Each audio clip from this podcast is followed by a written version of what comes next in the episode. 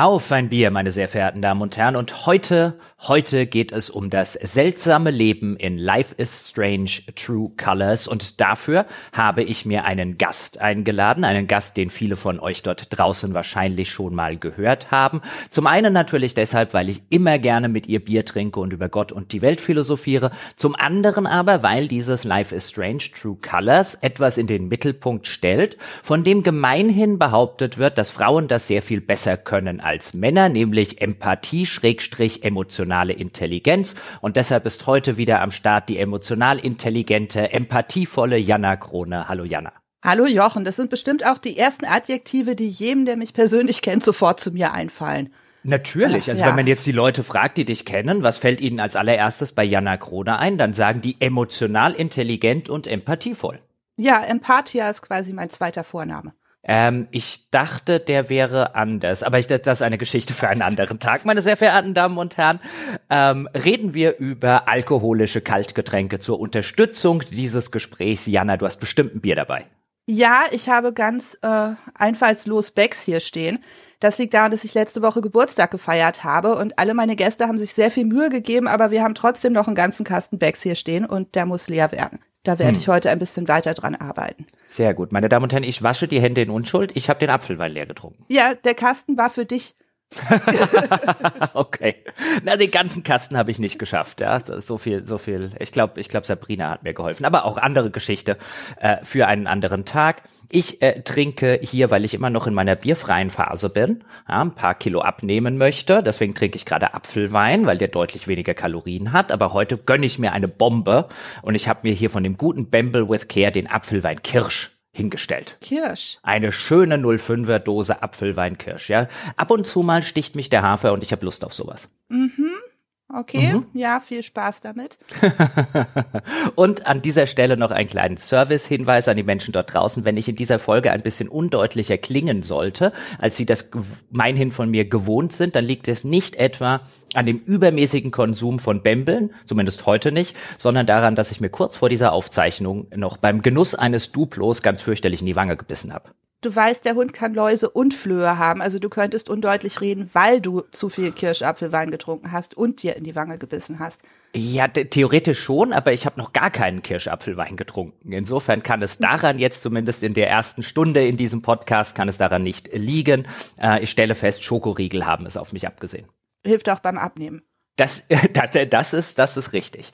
Ah, da wollte ich mir heute einen Schokoriegel gönnen und der prompt, ja, kleine Sünden bestraft der liebe Gott sofort, meine Damen und Herren. Aber reden wir über Life is Strange True Colors und reden wir kurz drüber, warum wir uns das überhaupt ausgesucht haben. Denn wir haben so ein bisschen drüber gequatscht, Diana und ich. Was könnten wir denn mal in noch einem Podcast machen, ähm, wenn wir uns zusammen mal wieder hinsetzen wollen? Gab ja einige, die gesagt haben, ja, die Jana, die wollen wir jetzt ab jetzt vielleicht mal ein bisschen häufiger hören. Ähm, das ist eine schöne Ergänzung in den Podcast Podcast. Und wie gesagt, ich unterhalte mich sehr gerne bei Bier oder alkoholischen Getränken mit Jana und das ist immer sehr gewinnend. Und dann hat Jana gesagt, dass sie da dieses Life is Strange, True Colors schon vor einigen Monaten äh, gespielt hat. Das kam wann raus? Ende 2021, 10. September, sagt hier mein äh, schlauer Zettel. Das heißt, es hat schon ein paar Monate auf dem Buckel, ja, so knapp ein Jahr, ähm, wahrscheinlich ein bisschen mehr zum Zeitpunkt, wo diese Folge rauskam. Und es stand die ganze Zeit auf meiner To-Do-Liste und ich bin irgendwie nicht dazu gekommen. Und dann hast du gesagt, dass äh, das sei zumindest sehr, sehr interessant. Und äh, da ich ja den ersten Life is Strange zusammen mit André haben wir vor einigen Jahren schon mal eine große Besprechung zugemacht. Der hat uns beiden ausgezeichnet gefallen. Den zweiten hatte ich dann geskippt und das hier ist jetzt der dritte Hauptteil in der Life is Strange Reihe. Und dann dachte ich, das ist doch, und zwar angesichts vielleicht auch der Mechanik, die ich schon eingangs erwähnt habe, dass es hier mehr um Empathie und äh, äh, emotionale Intelligenz mit einer weiblichen Hauptfigur gehen soll. dann dachten wir beide so, ja, das ist doch vielleicht ein schönes Spiel, um das mal zu besprechen und um das auch mal auf einer inhaltlichen Ebene ein bisschen auseinanderzunehmen. Wie hat's dir denn gefallen, um mal das Fazit vorne wegzunehmen, Jana? Also ich habe es jetzt zweimal gespielt. Das erste Mal war im Januar oder so, da hat's mir damals sehr gut gefallen. Da habe ich mich sehr damit amüsiert und hatte auch sehr viel Spaß dabei. Ich habe es jetzt halt nochmal gespielt, weil ich, äh, ja, weil das halt jetzt so lange her war und ich dachte, ähm, es ist schon was anderes, ob ich jetzt ein Spiel spiele, um heute mit dir darüber zu sprechen oder das wie im Januar einfach mal so vor mich hinspiele. Ähm, ich mag das Spiel immer noch. Es war beim zweiten Durchgang erheblich ähm, uninteressanter oder es zog sich wesentlich mehr.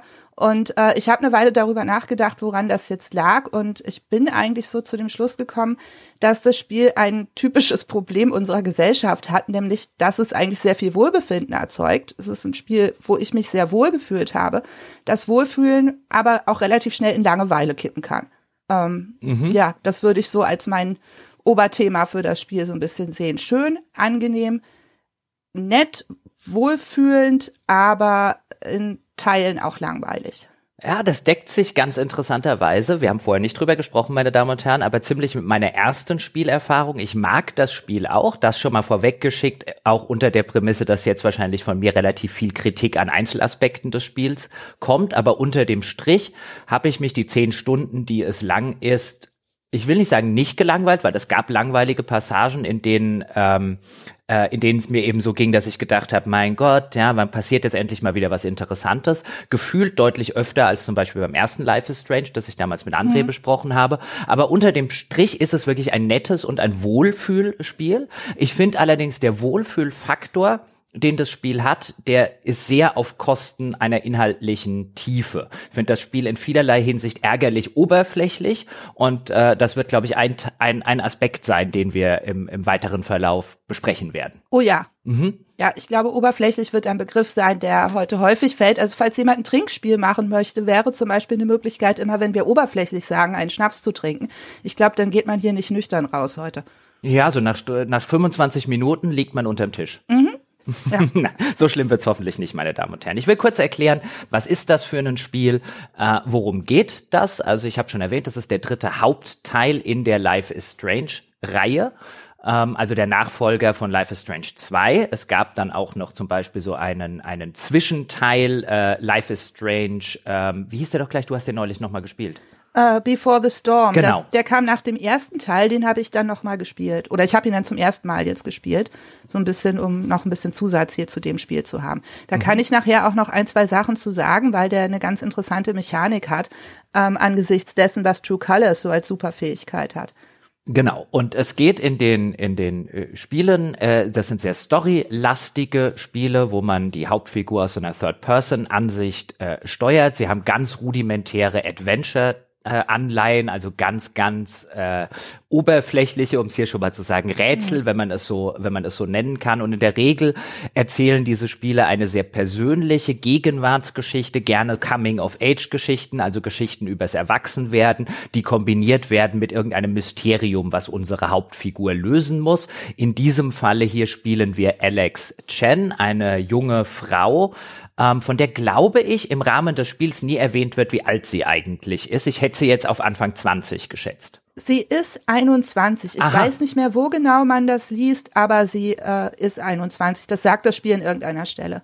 Sehr gut. Es ist immer gut, wenn man eine Jana im Podcast hat, die sowas mitbekommt. Aber so Anfang 20 hätte ich sie geschätzt, weil sie sieht noch vergleichsweise jung aus. Also man könnte sie wahrscheinlich auch so auf 17, 18, 19 schätzen, wenn man wollte. Aber da sie äh, relativ problemlos an Alkohol im Rahmen des Spiels drankommt, würde man denken bei einem äh, Spiel im amerikanischen Setting, dass sie mindestens 21 sein muss. Und ähm, diese Alexandra, Alex genannt Chen, die ist offensichtlich nach sehr, sehr vielen Problemen in ihrer Kindheit Zeit in, äh, in das Foster-System der Vereinigten Staaten gerutscht, also in das ähm, äh, in das in das Jugendamtssystem, wenn man so will. Sie war bei sehr sehr vielen, äh, sie war in sehr sehr vielen Waisenhäusern äh, äh, untergebracht und äh, entsprechenden Einrichtungen für äh, älterlose Kinder. Die Mutter ist anscheinend gestorben, der Vater scheint die Familie schon recht früh verlassen zu haben, beziehungsweise seine beiden Kinder. Und Alex hat, das erfahren wir relativ am Anfang, wenn wir so ein bisschen in ihr Handy reingucken, weil das Handy ist so ein so ein Element im Spiel, wo wir immer mal wieder neue SMS bekommen und auf so einem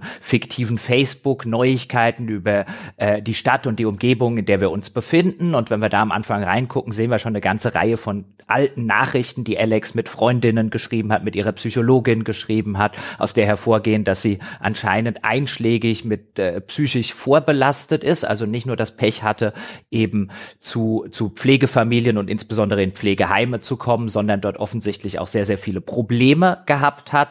Und jetzt ergibt sich am Anfang dieses Spiels so ein bisschen das, das Licht am Ende des Horizonts Horizontes, denn ihr Bruder, den sie seit vielen Jahren nicht gesehen hat, weil die in diesem ganzen Pflegefamilien, Jugendamtssystem voneinander getrennt wurden, der hat sie jetzt wieder ausfindig gemacht und lädt sie ein, mit ihm zusammen zu wohnen und hinzukommen in eine Kleinstadt in Colorado am Rande der Rocky Mountains, die dort heißt Haven Springs. Und damit beginnt auch das Spiel nach einem ganz kurzen Intro, wo wir Alex sehen in einem Zwiegespräch mit ihrer Psychologin in der Jugendeinrichtung, in der sie sich anscheinend davor befand, wo die Psychologin so ein bisschen wissen möchte, na, was erwartest du dir denn jetzt von dieser Reise? Und Alex äh, sich selbst nicht so ganz sicher ist, was sie davon erwartet, weil sie ihren Bruder jetzt seit vielen Jahren nicht mehr gesehen hat.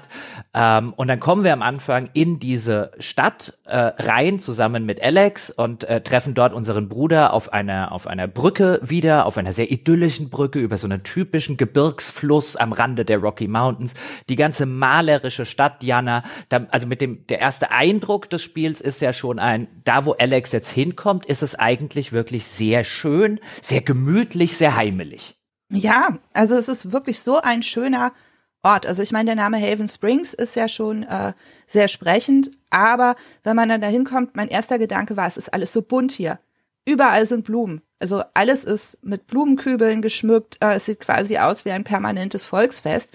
Im Hintergrund dann dieses Bergpanorama mit den Rocky Mountains. Ähm, und ich, ich denke, das ist auch so eine Frage, die ich dir gleich am Anfang mal stellen wollte, wenn wir zuerst über das Setting reden. Ähm, und ich bin gespannt, wie du jetzt darauf antwortest. Ähm, weil mein erster Punkt oder ein, ein wichtiger Punkt für mich dabei war einfach, würdest du in Haven Springs gerne wohnen wollen? Ja, ich würde da sofort einziehen. Ja, das dachte ja. ich mir nämlich auch. würd, so, so wie es mir präsentiert wird, ich würde da sofort einziehen. Also es ist der, der Archetypus ähm, eben dieser, dieser amerikanischen Kleinstadt mit diesem Bergpanorama, mit dieser Main Street, wo die Geschäfte sind, noch alles in Holz und altertümlich gehalten. Und wir stellen relativ schnell fest, da gibt's einen Plattenladen noch, äh, wie, wie es den früher zum Beispiel hier vielleicht auch noch gegeben hatte. Ich glaube, der letzte Plattenladen hier in der Nähe hat schon vor etlichen Jahren zugemacht. Das ist auch schon so ein bisschen ein, würde ich sagen, aus heutiger Perspektive so ein, so ein gewisser Schritt zurück in eine heimeligere Zeit. Ja, der ganze Ort hat quasi eine Infrastruktur, die nur so auf Hipster ausgelegt ist oder auf so junge äh, Menschen mit vielen Interessen. Es gibt diesen Retro-Plattenladen, es gibt einen Blumenladen, äh, es gibt eine Kneipe, aber die ist wirklich cool. Das ist jetzt nicht so eine so eine Eckkneipe im Dorf, wo man jetzt vielleicht eher nicht so reingehen möchte. Ähm, es gibt eine Cannabis Dispensary, das ist jetzt natürlich eher so ein amerikanisches Phänomen, aber in Colorado ist ja Cannabis legal. Und ähm, ja, es gibt noch ein Café, das hat aber irgendwie zu und ein Buchladen. Also es ist im Grunde, also der Buchladen hat auch zu, da geht man im Spiel nicht rein. Aber im Grunde ist es genauso, wenn man mich fragen würde, was sollte ein Ort haben, wo du gerne hinziehen möchtest. Äh, ja. Ja, also ich könnte auf die, ich könnte auf die Cannabis. Ja, okay, das ist. Äh, Verkaufsstelle könnte ich persönlich verzichten. Würde mir jetzt nicht sofort als erstes einfallen, natürlich. Und äh, ja, also. Genau, aber das ist, das ist, finde ich übrigens ganz interessant. Das können wir an der Stelle mal kurz besprechen, weil es gibt diese ähm, eben Cannabis-Verkaufsstelle und seit ein paar Jahren ist es tatsächlich in Colorado legal, Marihuana zu verkaufen unter bestimmten Bedingungen. Und das Spiel inszeniert das auch, ohne dass es wird, glaube ich, nie aktiv gekifft, zum Beispiel in dem Spiel aber das wird als etwas durchaus Positives dargestellt. Aber äh, in den Nachrichten, in den Textnachrichten erfährt man später, dass äh, Alex es wohl einen Abend mit den Edibles übertrieben hat, also wohl äh, zu viele von den Cannabis Gums gegessen hat und dann nachts irgendwie äh, Nachrichten an Charlotte, an die Verkäuferin von der Dispensary schreibt, weil sie irgendwie, äh, weil sie sich nicht so gut fühlt und jetzt nicht weiß, was sie tun soll. Ähm, also ich glaube, Alex konsumiert es schon. Das wird im Laufe des Spiels auch genau. ziemlich deutlich. Äh, man, mit, ja, man sieht es nicht, aber du hast recht, es gibt diesen einen Dialog, aber auch der ist ja eigentlich eher lustig. Mhm. So ein, du hättest nicht fünf davon essen sollen, ha, ha, ha, so ungefähr.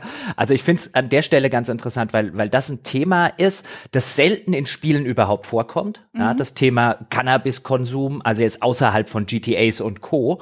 Ähm, und hier wird es dann direkt als etwas eigentlich sehr, sehr Positives dargestellt. Und das fand ich zumindest interessant interessant. Ja, und auch als selbstverständlich. Also auch die, mhm. äh, die Besitzerin dieser Dispensary, auf die werden wir wahrscheinlich später noch eingehen, ist ja jetzt nicht so, wie man sich so den Kiffer-Hippie vorstellt. Sondern das ist so eine sehr aufgeräumte, patente, alleinerziehende Mutter, ähm, die halt da ihren Einzelhandel betreibt und sich auch gut mit damit auskennt, aber jetzt nicht so eine halbseidene Gestalt, die irgendwie äh, sich schon viele Hirnzellen weggeraucht hat. Mhm, genau. Ähm, ja, und dann gibt's, wie du schon gesagt hast, noch den, den, den Pub oder die Kneipe, die Black Lantern, also die schwarze Laterne. Dort arbeitet unser Bruder Gabe als äh, Barkeeper und über der Kneipe in einem Apartment, das dem, dem Kneipenbesitzer gehört, äh, Jet, wie er heißt, dort wohnt er auch, in so einer richtigen in einem sehr coolen Apartment. Ja, beinahe ein Loft, könnte ja. man sagen. Und das sieht schon sehr geil nach Junggesellenbude aus. Ja, also ja. das ist, hat alles. Es hat einen Tischfußballtisch, äh, es hat äh, Videospiele, es hat äh, unglaublich viele Fenster. Videospielautomaten. Oh ja, die auch. Mhm. Zwei Stück, glaube glaub ich sogar. Ähm, es hat eine erstaunlich aufgeräumte Küche für so eine Junggesellenbude. Also äh, Räume in Spielen sind ja immer super aufgeräumt, aber der ist äh, quasi auch noch total sauber, ordentlich und trotzdem irgendwie cool und hip. Ähm, alles hat so einen Retro-Charme, er hat auch einen Plattenspieler ähm, und kennt sich auch mit Musik gut aus. Also es ist so schön. Ich würde da sofort einziehen. Auch wenn ja, mich nach einer Weile nerven würde, dass ich keine Bücherregale hätte. Aber okay.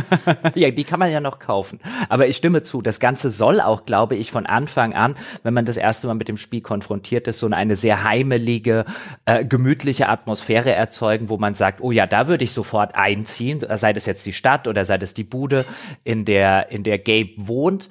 Ähm, weil sich Gabe, das erfahren wir dann auch relativ schnell, anscheinend sehr, sehr wohl fühlt in dieser Stadt und seine Vergangenheit, die wird anfangs nur so ein bisschen angedeutet, dass er offensichtlich dann als Teenager ist, ein paar Jahre älter als Alex, als die beiden jung waren, nachdem die Mutter gestorben ist, Probleme mit dem Vater es gegeben hat, der auch ein bisschen auf die schiefe Bahn gekommen ist, ähm, mit irgendwelchen Diebstählen und dann eben auch irgendwo in diesem Pflegeheim, Schrägstrich Pflegeelternsystem halt dann eben äh, weggedriftet ist und weggekommen ist von eben seiner Schwester und jetzt. Er war auch im Jugendknast, heißt es Stimmt. an einer Stelle. Das ist, mhm. glaube ich, der Grund, warum sie überhaupt auch getrennt wurden. Stimmt, sehr gut, äh, äh, richtig.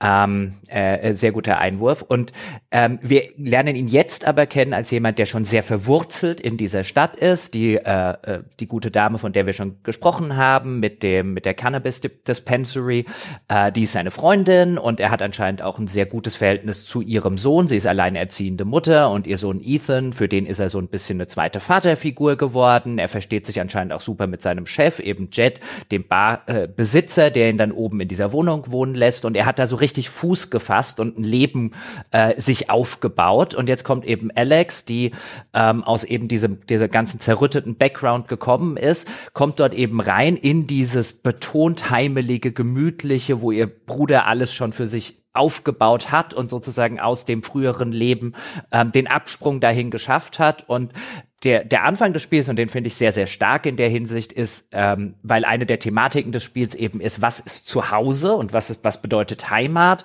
Mhm. Und ähm, Alex am Anfang das zwar einerseits sehr schön hier alles findet, aber man merkt, wie sie damit fremdelt. Ja, das ist diese schöne, ähm, diese Fallhöhe, die das Spiel so aufbaut, weil man diese Figur Alex hat, die so ein bisschen schüchtern und awkward ist und äh, die man ja auch zum ersten Mal sieht, wie sie in der psychiatrischen Klinik sitzt oder zumindest bei ihrer Psychologin. Und ähm, die wirkt auch so ein bisschen verloren, als sie da reinkommt. Ich glaube, eine der ersten Entscheidungen im Spiel ist auch, ob man Gabe, wenn man ihn trifft, äh, zu, umarmen möchte oder ihm die Hand schüttelt. Also da, da kommt auch gleich so diese, äh, ah, ich weiß nicht genau, wie ich mich in so einer sozialen Situation jetzt verhalten sollte, Unsicherheit raus. Und das fand ich so schön, weil ich wollte, dass diese Figur hier heimisch wird.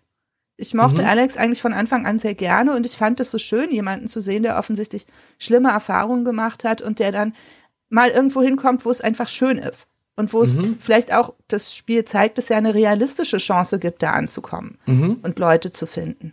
Mhm. Und es gibt auch relativ am Anfang, wenn wir mit Gabe so ein bisschen durch die Stadt laufen und er uns so an den, den, den Leuten dort vorstellt, die er kennt, und dann kommen wir auch in den Blumenladen, den du schon angesprochen hast, und da ist eine etwas ältere äh, Dame, die Besitzerin des Blumenladens, und die treffen wir dann draußen, wo sie gerade ihre Blumen gießt, und dann geht halt Gabe, unser Bruder, hin und sagt, hier, guck mal, da ist die Alex, von der ich dir schon so viel erzählt habe, die ist jetzt endlich da, und dann kommt diese Blumenladenbesitzerin auf uns zu und umarmt halt Alex, und ähm, das ist so ein bisschen auch dieses Fremdeln mit Nähe am Anfang, wo du dann siehst, dass Alex diese Umarmung überhaupt nicht cool findet von irgendeiner fremden Person. Und der Bruder macht dann so lautlos so ein I'm sorry, also tut mir leid, mhm. ich wusste nicht, dass sie das macht. Und all das ist auch, finde ich, schön inszeniert vom Spiel, eben dieses, diese, diese Nähe überhaupt erst zuzulassen. Das ist ja das, worum es in der Charaktergeschichte von Alex auch ein bisschen geht. Also erstmal einen Platz zu finden, an dem sie gehört und dann auch Menschen zu finden, denen sie sich öffnet. Ja, wir ähm, lernen ja am Anfang auch durch die Psychologin, also die stellt noch diese Frage, ob Alex sich eigentlich wohl damit fühlen würde, so viel mit anderen Menschen zu tun zu haben. Oder ob sie glaubt, dass in einer Kneipe zu arbeiten, was Gabe ihr wohl angeboten hat, ob das so eine gute Idee für sie wäre, weil sie da so viel mit Menschen zu tun haben wird. Also man lernt ja schon, dass sie irgendwie Probleme mit Leuten hat und dann irgendwo hinzukommen, wo die Leute schon relativ wenig Distanz zeigen äh, ist erstmal unbehaglich, aber gleichzeitig schön, weil es ja vielleicht genau das ist, was ihr helfen wird. Genau. Und mhm. also ich fand es äh, fand es wirklich angenehm. Also die Figuren sind jetzt ja auch nicht so übergriffig direkt. Also die sind ja einfach nur sehr positiv. Ich fand das jetzt in keiner Weise irgendwie, äh, die kommen auf einen zu und erzählen einem ihre Lebensgeschichte und man fühlt sich überwältigt und irgendwie unangenehm berührt oder so, ähm, sondern die sind schon auch auf eine relativ normale Art und Weise zugänglich. Genau. Und wir lernen dann auch relativ früh so ein bisschen den Hauptcast des Spiels kennen, also die Hauptfiguren, äh, um die sich der Plot drehen wird. Da ist natürlich einmal der Bruder, den wir schon erwähnt haben. Dann gibt es den Sohn des Barbesitzers, der heißt also von Jet, der heißt Ryan und Ryan ist der beste Kumpel ihres Bruders und der freundet sich dann auch relativ schnell mit uns an. Es gibt noch die Inhaberin des Plattenladens, die auch äh, gleichzeitig DJ im, im lokalen Kleinradiosender ist, die Steph, wie sie heißt. Das ist übrigens eine Figur, die schon in Before the Storm mhm. aufgetreten ist, oder Jana? Ja, die kommt in Before the Storm vor. Da ist sie eine Mitschülerin der Hauptfigur. Also sie ist keine zentrale Figur in Before the Storm, aber man trifft sie da immer wieder und äh, sie ist da schon ziemlich cool. Genau, und dann gibt's noch eine Reihe von anderen Figuren, die im Plot eine mehr oder weniger größere Rolle spielen. Also die Blumenladenbesitzerin und ihre, ihre Enkeltochter um es so auszudrücken, weil ich glaube, die sind nicht wirklich verwandt, aber sie, sie behandeln sich entsprechend. Ähm, und da gibt's noch den, den Dorfpolizisten äh, und äh, noch, noch zwei, drei andere Leute, die im weiteren Verlauf relativ äh, kleinere, aber, aber halbwegs zentrale Rollen spielen, müssen wir jetzt auf nicht jeden mhm. davon eingehen. Denn der Plot geht schon relativ äh, zeitig und relativ fix los, beziehungsweise wir erfahren erstmal schon relativ zeitig, was äh, die Superkraft, wie du es vorher gesagt hast, von Alex ist. Denn bei Life is Strange ähm, gibt es immer, in der Reihe gibt es ein, ein Gimmick. Im ersten Life is Strange war das zum Beispiel, dass unsere Hauptfigur die Zeit zurückdreht drehen konnte und Dinge, die äh, schrecklich waren oder die nicht hätten passieren sollen, dann verhindern konnte über so einen ähm, äh, eben so einen Zeit-Zurück-Dreh-Feature, um, äh, um dann sozusagen die Sachen so zu verändern, dass am Ende ein positiveres Ergebnis rauskommt. Das war so ein bisschen das zentrale Gameplay-Element. Und hier haben wir es mit einem neuen, zentralen, wenn wir es Gameplay nennen wollen, weil es hat wesentlich weniger interaktive mhm. Funktionen als das Zeit-Zurückdreh-Feature äh, vom ersten Life is Strange, denn Alex kann die Emotionen und damit auch die einhergehenden Gedanken von, von anderen Leuten lesen. Und sie kann sie nicht nur lesen, sondern wenn sie damit konfrontiert wird, dann macht sie sich gewissermaßen deren, wenn, wenn die Figuren jetzt wütend sind, ihre Wut zu eigen. Oder ähm, äh, wenn die Figuren Angst haben, dann macht sie sich die Angst dieser, dieser, dieser Menschen zu eigen. Und wie das tatsächlich funktioniert, erfahren wir relativ früh dann im Spiel. Wir befinden uns in dem Apartment, ähm, das Gabe gehört, also unserem Bruder, und dann klopft es an der Tür und dann steht eine Figur, ein junger Mann namens Mac da, der der Meinung ist, der Gabe, also unser Bruder, hätte mit seiner Freundin ein Verhältnis und ähm, äh, Alex, die äh, realisiert dann relativ schnell, dass dieser Mac äh, also sehr, sehr, sehr verärgert ist. Das wird über so eine Art rote Aura, die ihn um, äh, umströmt. Aus Alex Perspektive wird das dargestellt. Und sie versucht dann noch, weil anscheinend in der Vergangenheit schon häufiger zu Zusammenbrüchen gekommen ist, wenn sie mit so viel mit, mit so viel Wut konfrontiert wurde, weil sie das gewissermaßen wie so eine Art empathischer Schwamm aufsaugt, könnte man das so sagen, Jana?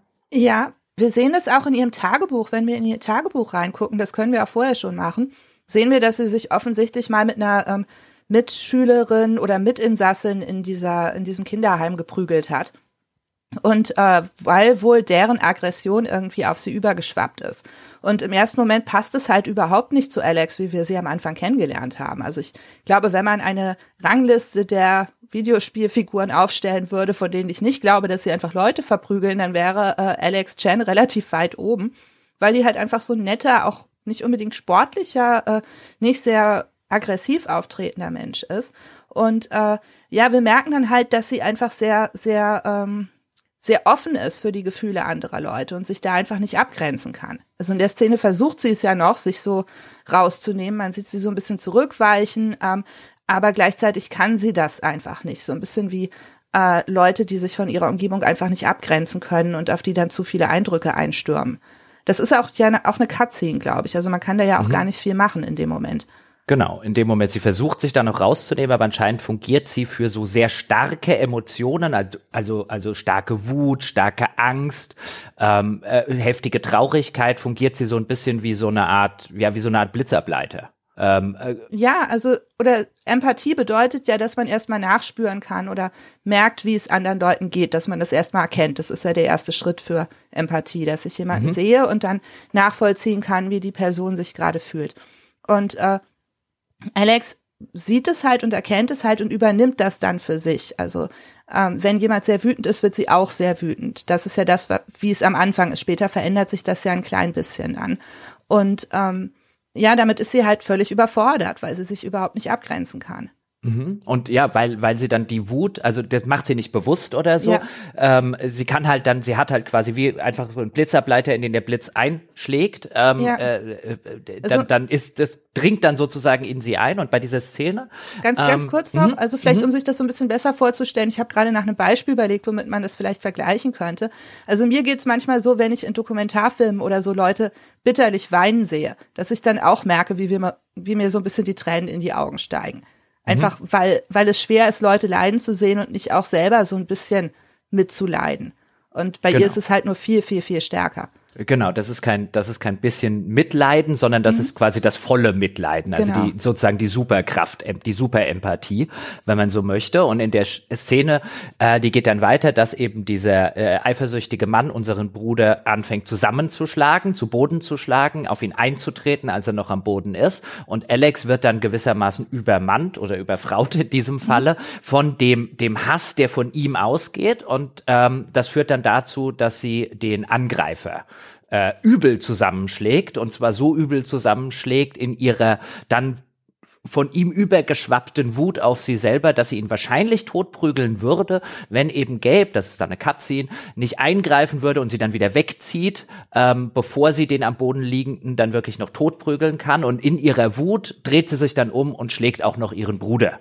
Ähm, und äh, daraufhin verlassen beide, also sowohl der der eifersüchtige zusammengeschlagene äh, typ, äh, Mann, der halt irgendwie sagt, sag mal, deine Schwester ist doch voller Psycho, was geht denn hier ab? Der verlässt dann äh, die Wohnung und der Bruder auch, der halt nicht weiß, wie er mit dieser Situation umgehen soll, weil hat jetzt viele Jahre seine Schwester nicht gesehen. Erster Tag und die prügelt jemanden halt tot. Also ich glaube, niemand weiß in der Situation, wie man damit umgehen soll. Also ich auch als Spieler saß im ersten Moment so ein bisschen da, ups, äh, was war denn das jetzt? Nachdem ähm, ja das passiert war. Mhm. Wobei, wobei wir relativ deutlich, also äh, mir ging es dann relativ deutlich, das Spiel, finde ich, macht sehr deutlich, das ist nicht Alex Wut, mhm. die hier ist, sondern das ist die Wut, gegen die sie nichts machen kann, weil sie sozusagen rüberschwappt. Also sie wird da schon als vergleichsweise unschuldig ja, in dem, was sie ja. tut, präsentiert. Es tut ihr ja auch furchtbar leid. Also ähm, es ist jetzt nicht so, als würde sie da hinterher sitzen und sich irgendwie freuen, sondern sie schämt sich. Also sie denkt ja auch, dass sie in dem Moment alles ruiniert hat, was hier ihr hier Gutes hätte passieren können. Also er kommt mhm. in einen neuen Ort, äh, ist fünf Minuten in der Wohnung über der Kneipe und schlägt jemanden zusammen. Das ist kein guter Anfang. Und das ist ja auch sehr, sehr bewusst. Genau, und dann kommt es zu einer sehr, sehr schönen Szene, ähm, die das alles nochmal schön zusammenfasst, sozusagen den Grundkonflikt des Ganzen. Denn dann äh, findet sie raus, dass ihr Bruder, anscheinend hat sie früher Gitarre gespielt und ihr Bruder hat ihr eine Gitarre äh, gekauft, die er ihr eigentlich als Überraschungsgeschenk ähm, übergeben wollte. Wir finden die aber, wenn wir dann in einer der kleineren Adventure-Passagen, wo wir dann eben aus der Third-Person Perspektive durch dieses Apartment des Bruders laufen. Da können wir dann viele Hotspots, also viele Gegenstände anklicken. Dann erfahren wir so ein bisschen, was, was Alex darüber denkt und äh, äh, äh, sie können uns halt Fotos angucken, kleinere Dokumente angucken. Und ähm, unter dem Bett finden wir dann eben den Gitarrenkoffer, den wir aufmachen. Und da ist die Gitarre, die der Bruder für uns gekauft hat, drin. Und dann setzt sich Alex mit der Gitarre auf einen Stuhl und fängt an, äh, Creep von Radiohead zu singen. Ja, das ist eine wirklich schöne Szene. Ich mag das Lied eigentlich, beziehungsweise so ein Lied, was langsam in meiner Achtung steigt. Als das so rauskam, war ich, glaube ich, 16, 17. Ich bin ja so ein Kind der 90er und da fand ich das einfach nur nervig und blöd. Ähm, aber je älter ich werde, umso mehr mag ich dieses Lied und es passt halt an der Stelle auch gut. Und Was ich sehr schön fand, ist, dass man auch nicht das Gefühl hat, sie singt es jetzt für Zuschauer, so für uns als Spieler oder so, sondern für sie ist es halt auch in dem Moment wirklich, wie sie sich fühlt. Also es ist auch so eine sehr gehauchte, sehr simple, sehr nicht showmäßige Art und Weise, wie sie das Lied spielt und so. Und es kommt ja auch, glaube ich, unmittelbar oder je nachdem, in welcher Reihenfolge man das macht, nachdem sie ihre Tasche ausgepackt hat und zum Beispiel ihr Stofftier, was sie immer dabei hatte, aufs Bett gesetzt hat und so. Und da merkt man auch wieder diese, diese Diskrepanz zwischen diesem äh, immer noch sehr jungen und ein bisschen kindlichen und auch ein Stück weit misshandelten Menschen und dann dieser Person, die eben jemanden verprügelt hat.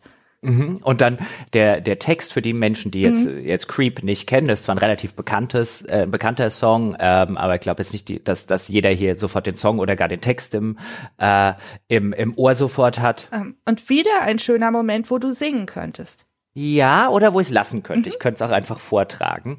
Ähm, denn äh, Creep von Radiohead, äh, der, der Titel sagt schon, der Refrain, der dann natürlich auch von ihr gesungen wird, wie du schon sagst, mit so einer schönen, auch, auch zerbrechlichen und gebrochenen äh, Stimme in diesem Moment, weil sie sich halt wirklich so fühlt. Der Refrain lautet halt, but I'm a creep, I'm a weirdo, what the hell am I doing here? I don't belong here.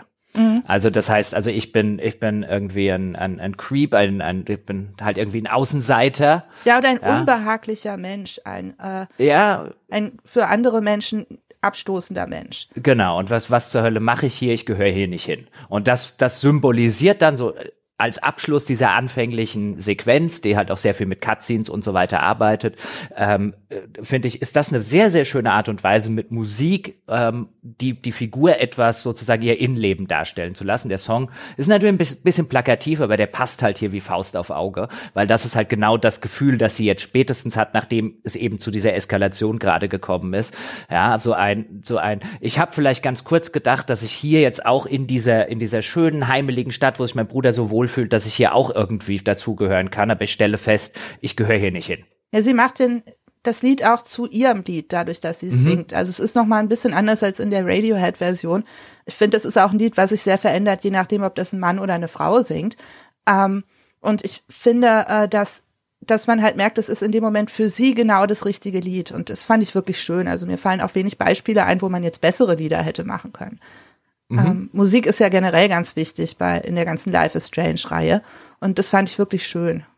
Und mhm. jetzt haben wir gewissermaßen an dieser Stelle haben wir sozusagen die Grundkonflikte ein bisschen etabliert. Wir haben auch etabliert, ähm, äh, was die was die Superkraft, wenn wir es so nennen wollen, von äh, von Alex eben ist. Und ab jetzt beginnt natürlich einerseits eine eine persönliche Geschichte um dieses Ankommen und vielleicht auch Heimkommen in diesen Ort, diese Suche nach Heimat, dieses Gefühl von hier gehöre ich dazu und hier gibt es Menschen, die mich so akzeptieren, wie ich bin auf der einen Seite und dann entspinnt sich aber, wie wir das von Life is Strange auch gewohnt sind, noch so einen Mystery-Plot. Und jetzt vielleicht an der Stelle mal ganz kurz ein Spoiler-Hinweis. Wir werden in dieser, im weiteren Verlauf werden wir das erste von fünf Kapiteln, die sind jeweils etwa zwei Stunden lang, da, das werden wir bis zum Ende dieses ersten Kapitels spoilern. Ähm, und wir werden wahrscheinlich am Schluss noch mal einen kleinen Spoilerteil über das Ende dranhängen, weil es da zwei, drei Sachen gibt, die, über die es sich zu reden lohnt und die ich wichtig finde für die Gesamtbeurteilung dieses Spiels. Was jetzt, da machen wir aber noch eine gesonderte Warnung. Was jetzt sozusagen die Warnung hier ist, ist, das erste Kapitel wird mhm. gespoilert. Und das ist wahrscheinlich für die meisten Menschen kein so großer Spoiler, weil der Trailer hat es schon gespoilert. Also ja. was äh, quasi der der der der große ähm, Wendepunkt, wenn man so möchte, der Geschichte am Ende des ersten Kapitels ist, das ist im, im offiziellen Trailer quasi schon zu sehen und in sehr sehr vielen Beschreibungen, die im Internet über dieses Spiel kursieren. Aber wer gar nichts davon mitgekriegt hat und wer das unbedingt so komplett unvorbereitet wie möglich spielen will, also das werden wir jetzt erzählen. Ja, ich glaube, es ist auch nicht möglich, viel weiter zu reden, ohne das zu spoilern. Ähm ja, also ich denke, das ist auch ziemlich absehbar, was da passieren wird. Und ich finde, dass auch der Anfang vom Spiel im Grunde sogar besser ist, wenn man weiß, was am Ende des Kapitels passieren wird. Also so Heads up, falls jemand sich jetzt fragt, ob er den Spoiler oder den noch nicht Spoiler-Teil, aber den Spoiler-Teil fürs erste Kapitel hören sollte oder nicht. Ich finde, ja, es macht das erste Kapitel sogar besser, wenn man weiß, was passieren wird. Das, äh, da würde ich zustimmen. Denn was passiert, meine sehr verehrten Damen und Herren? Wir lernen dann im weiteren Verlauf noch die von mir schon genannten Personen ein bisschen kennen. Wir bekommen immer mal wieder zwischendrin Gelegenheiten, auch durch den Ort zu laufen, also insbesondere durch die Hauptstraße des Ortes, wo eben die von uns beschriebenen Geschäfte sind, lernen dort eben die, die Leute kennen, stellen fest, dass die eigentlich alle ziemlich gut mit unserem Bruder befreundet sind oder ihn zumindest sehr gut leiden können. Also der hat ein sehr hohes Standing in diesem Ort, ähm, äh, wo es eigentlich niemanden gibt, außer eben dieser, dieser Typ, der ihn zusammenschlagen wollte, äh, der der Meinung ist, dass der was mit seiner Freundin hätte, aber stellt sich raus, der hat nichts mit seiner Freundin, das ist alles total harmlos. Im Gegenteil, er hat nämlich dieser Freundin die ganze Zeit dabei geholfen, äh, äh ihre Universitätsbewerbung fertigzustellen und die Freundin wollte es halt, äh, oder die junge Frau wollte wollte es halt einfach ihrem eifersüchtigen Freund nicht sagen, weil das könnte nämlich passieren, dass sie jetzt in ein paar Wochen diese Stadt verlässt und ihn verlässt. Und deswegen haben die das so ein bisschen hasch-hasch gemacht. Also der Gabe ist eigentlich der, der, der Inbegriff eines, eines, eines guten, netten Menschen. Wir treffen eigentlich niemanden, der auch nur ein böses Wort über ihn zu sagen hat, außer eben der eine, der alles falsch versteht. Und ähm, dann kommt es im weiteren Verlauf dieses ersten Kapitels dazu, dass der, der Sohn von Gabes Freundin, eben von dieser Frau, der der Haschischladen gehört, der, ähm, äh, der, der, der geht in eine alte Mine, weil er, der Sohn ist, würde ich jetzt mal schätzen, so um die zehn, oder? Ich habe mich immer gefragt, wie alt er jetzt genau ist. Also ich würde irgendwo so zwischen neun und elf sagen. Manchmal kindlicher, manchmal ein bisschen älter, wie Kinder halt in Spielen oder Filmen oft sind. Also sie sind immer gerade so alt und kindlich, wie der Plot das erfordert. Genau, und äh, der, der, der junge Ethan, wie er heißt, äh, den lernen wir auch relativ schnell äh, auch schon mal kennen. Und ähm, der ist auch übrigens für ein Kind erstaunlich, äh, erstaunlich unnervig für mhm. solche Spiele äh, umgesetzt und auch gut gesprochen von einem, von einem offensichtlichen Kinderschauspieler. Und äh, der hat halt, der geht halt heimlich so ein bisschen erforschen und erkunden im Umland. Und nur ist es so, dass diese Stadt insbesondere vom Bergbau lebt und es dort ein, ein großes Unternehmen namens Typhon gibt, das offensichtlich eben ein, ein, ein Bergbauunternehmen äh, ist, das dort schon seit sehr, sehr langer Zeit äh, Minen betreibt und jetzt mittlerweile so Sprengungen macht, um eben an, an die entsprechenden Rohstoffe dort dran zu kommen. Und der Ethan, der kleine Junge, der geht auf einem seiner, seiner Erkundungs- und Abenteuerreisen, ähm, begibt er sich in eine alte Minenanlage, an der an diesem Abend äh, eine Sprengung stattfinden soll. Und ähm, äh, durch ein paar Irrungen und Wirrungen finden halt, äh, findet halt unser Bruder, der Gabe, äh, findet halt raus, dass der Ethan dahin irgendwie äh, unterwegs ist. Und wie gesagt, heute Abend äh, soll dort äh, eine große Sprengung stattfinden. Das heißt, der Junge befindet sich auf diesem Gelände in Lebensgefahr. Dann gibt es einen ganzen etwas längeren Abschnitt in diesem, in dieser alten ähm, verlassenen äh, äh, Minenanlage, wo wir dann eben nach dem Jungen suchen. Am Schluss finden wir ihn dort tatsächlich. Ähm, der Gabe, also unser Bruder, hat vorher noch mal bei der bei der äh, bei der Minenfirma angerufen, hat gesagt, hier ihr müsst ihr dürft nix sprengen heute Abend, da ist ein Kind unterwegs, wartet bis wir de, den Jungen irgendwie gefunden haben, wir sagen euch dann Bescheid, bitte vorher keine Sprengung machen. Und dann haben wir den Jungen gefunden und haben ihn auch, haben es auch äh, äh, geschafft, ihn aus einer etwas prekären Lage zu befreien, in der er sich dort befunden hat. Und äh, als eigentlich schon alles sozusagen abgeschlossen ist, kriegen wir mit, die Sprengung findet jetzt gerade statt. Also aus einem welch auch immer äh, erfindlichen Grund hat diese Minenfirma gesagt, wir sprengen trotzdem und im Rahmen dieser Sprengung stirbt Gabe, unser Bruder. Ja, und das fand ich sehr, sehr tragisch, als ich das zum ersten Mal gespielt habe. Ich wusste das da noch nicht, weil ich den Trailer nicht gesehen hatte. Das fand ich sehr traurig. Äh, beim zweiten Mal spielen dachte ich dann die ganze Zeit schon, ach, ist das traurig, dass Gabe bald sterben wird. Ähm, da fand ich die Beziehung der beiden, also Gabe und Alex, auch noch mal tragischer, weil man ja wusste, dass es nicht lange halten wird. Aber diese, diese Szene, in der Gabe spielt, fand ich, äh, fand ich wirklich auch berührend. Weil das halt doch sehr schnell geht auch. Also das ist jetzt also der sagt keine pathetischen Abschiedsworte oder sowas. Er stirbt einfach und ist weg und konnte nichts mehr sagen, konnte keinen vernünftigen Abschluss zu irgendwas machen. Und das fand ich auch sehr gut. Das äh, mhm. fand ich war noch mal eher so ein Gut Punch, wenn jemand einfach weg ist. Ja. Und darum geht es dann ja viel auch im weiteren Spiel um den Verlust von jemandem. Mhm. Ich finde halt, ähm, du hast vorher schon interessanterweise gesagt, es ist wahrscheinlich besser, wenn man es weiß. Mhm. Und ich wusste es deswegen, ähm, einfach weil ich vorher mal geguckt hatte, als wir, als wir drüber gequatscht haben, lass uns die Folge machen. Und ich einfach mal nach dem Life is Strange True Colors gegoogelt hatte, einfach weil ich so ein paar Basics wissen wollte.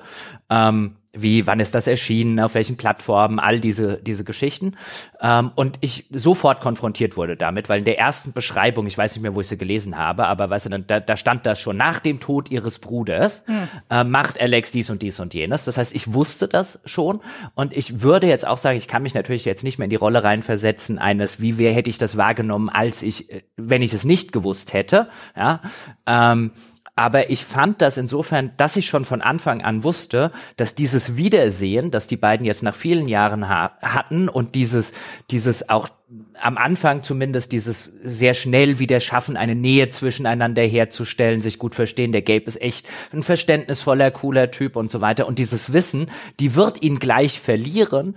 Ähm, da würde ich sagen, das hat das Spiel tatsächlich, also mein Erleben wahrscheinlich ein bisschen besser gemacht als diese Überraschung. Klar, dann war die Überraschung weg, aber ich fand halt die ganze Zeit zu wissen, ein, naja, früher oder später wird er offensichtlich sterben. Das hat dem Ganzen wirklich was gegeben. Ja, das Spiel gibt sich ja auch wirklich Mühe, Situationen zu etablieren, die öfter vorkommen könnten. Also Alex übernimmt dann eine Schicht von äh, Gabe in der Kneipe, bevor er stirbt.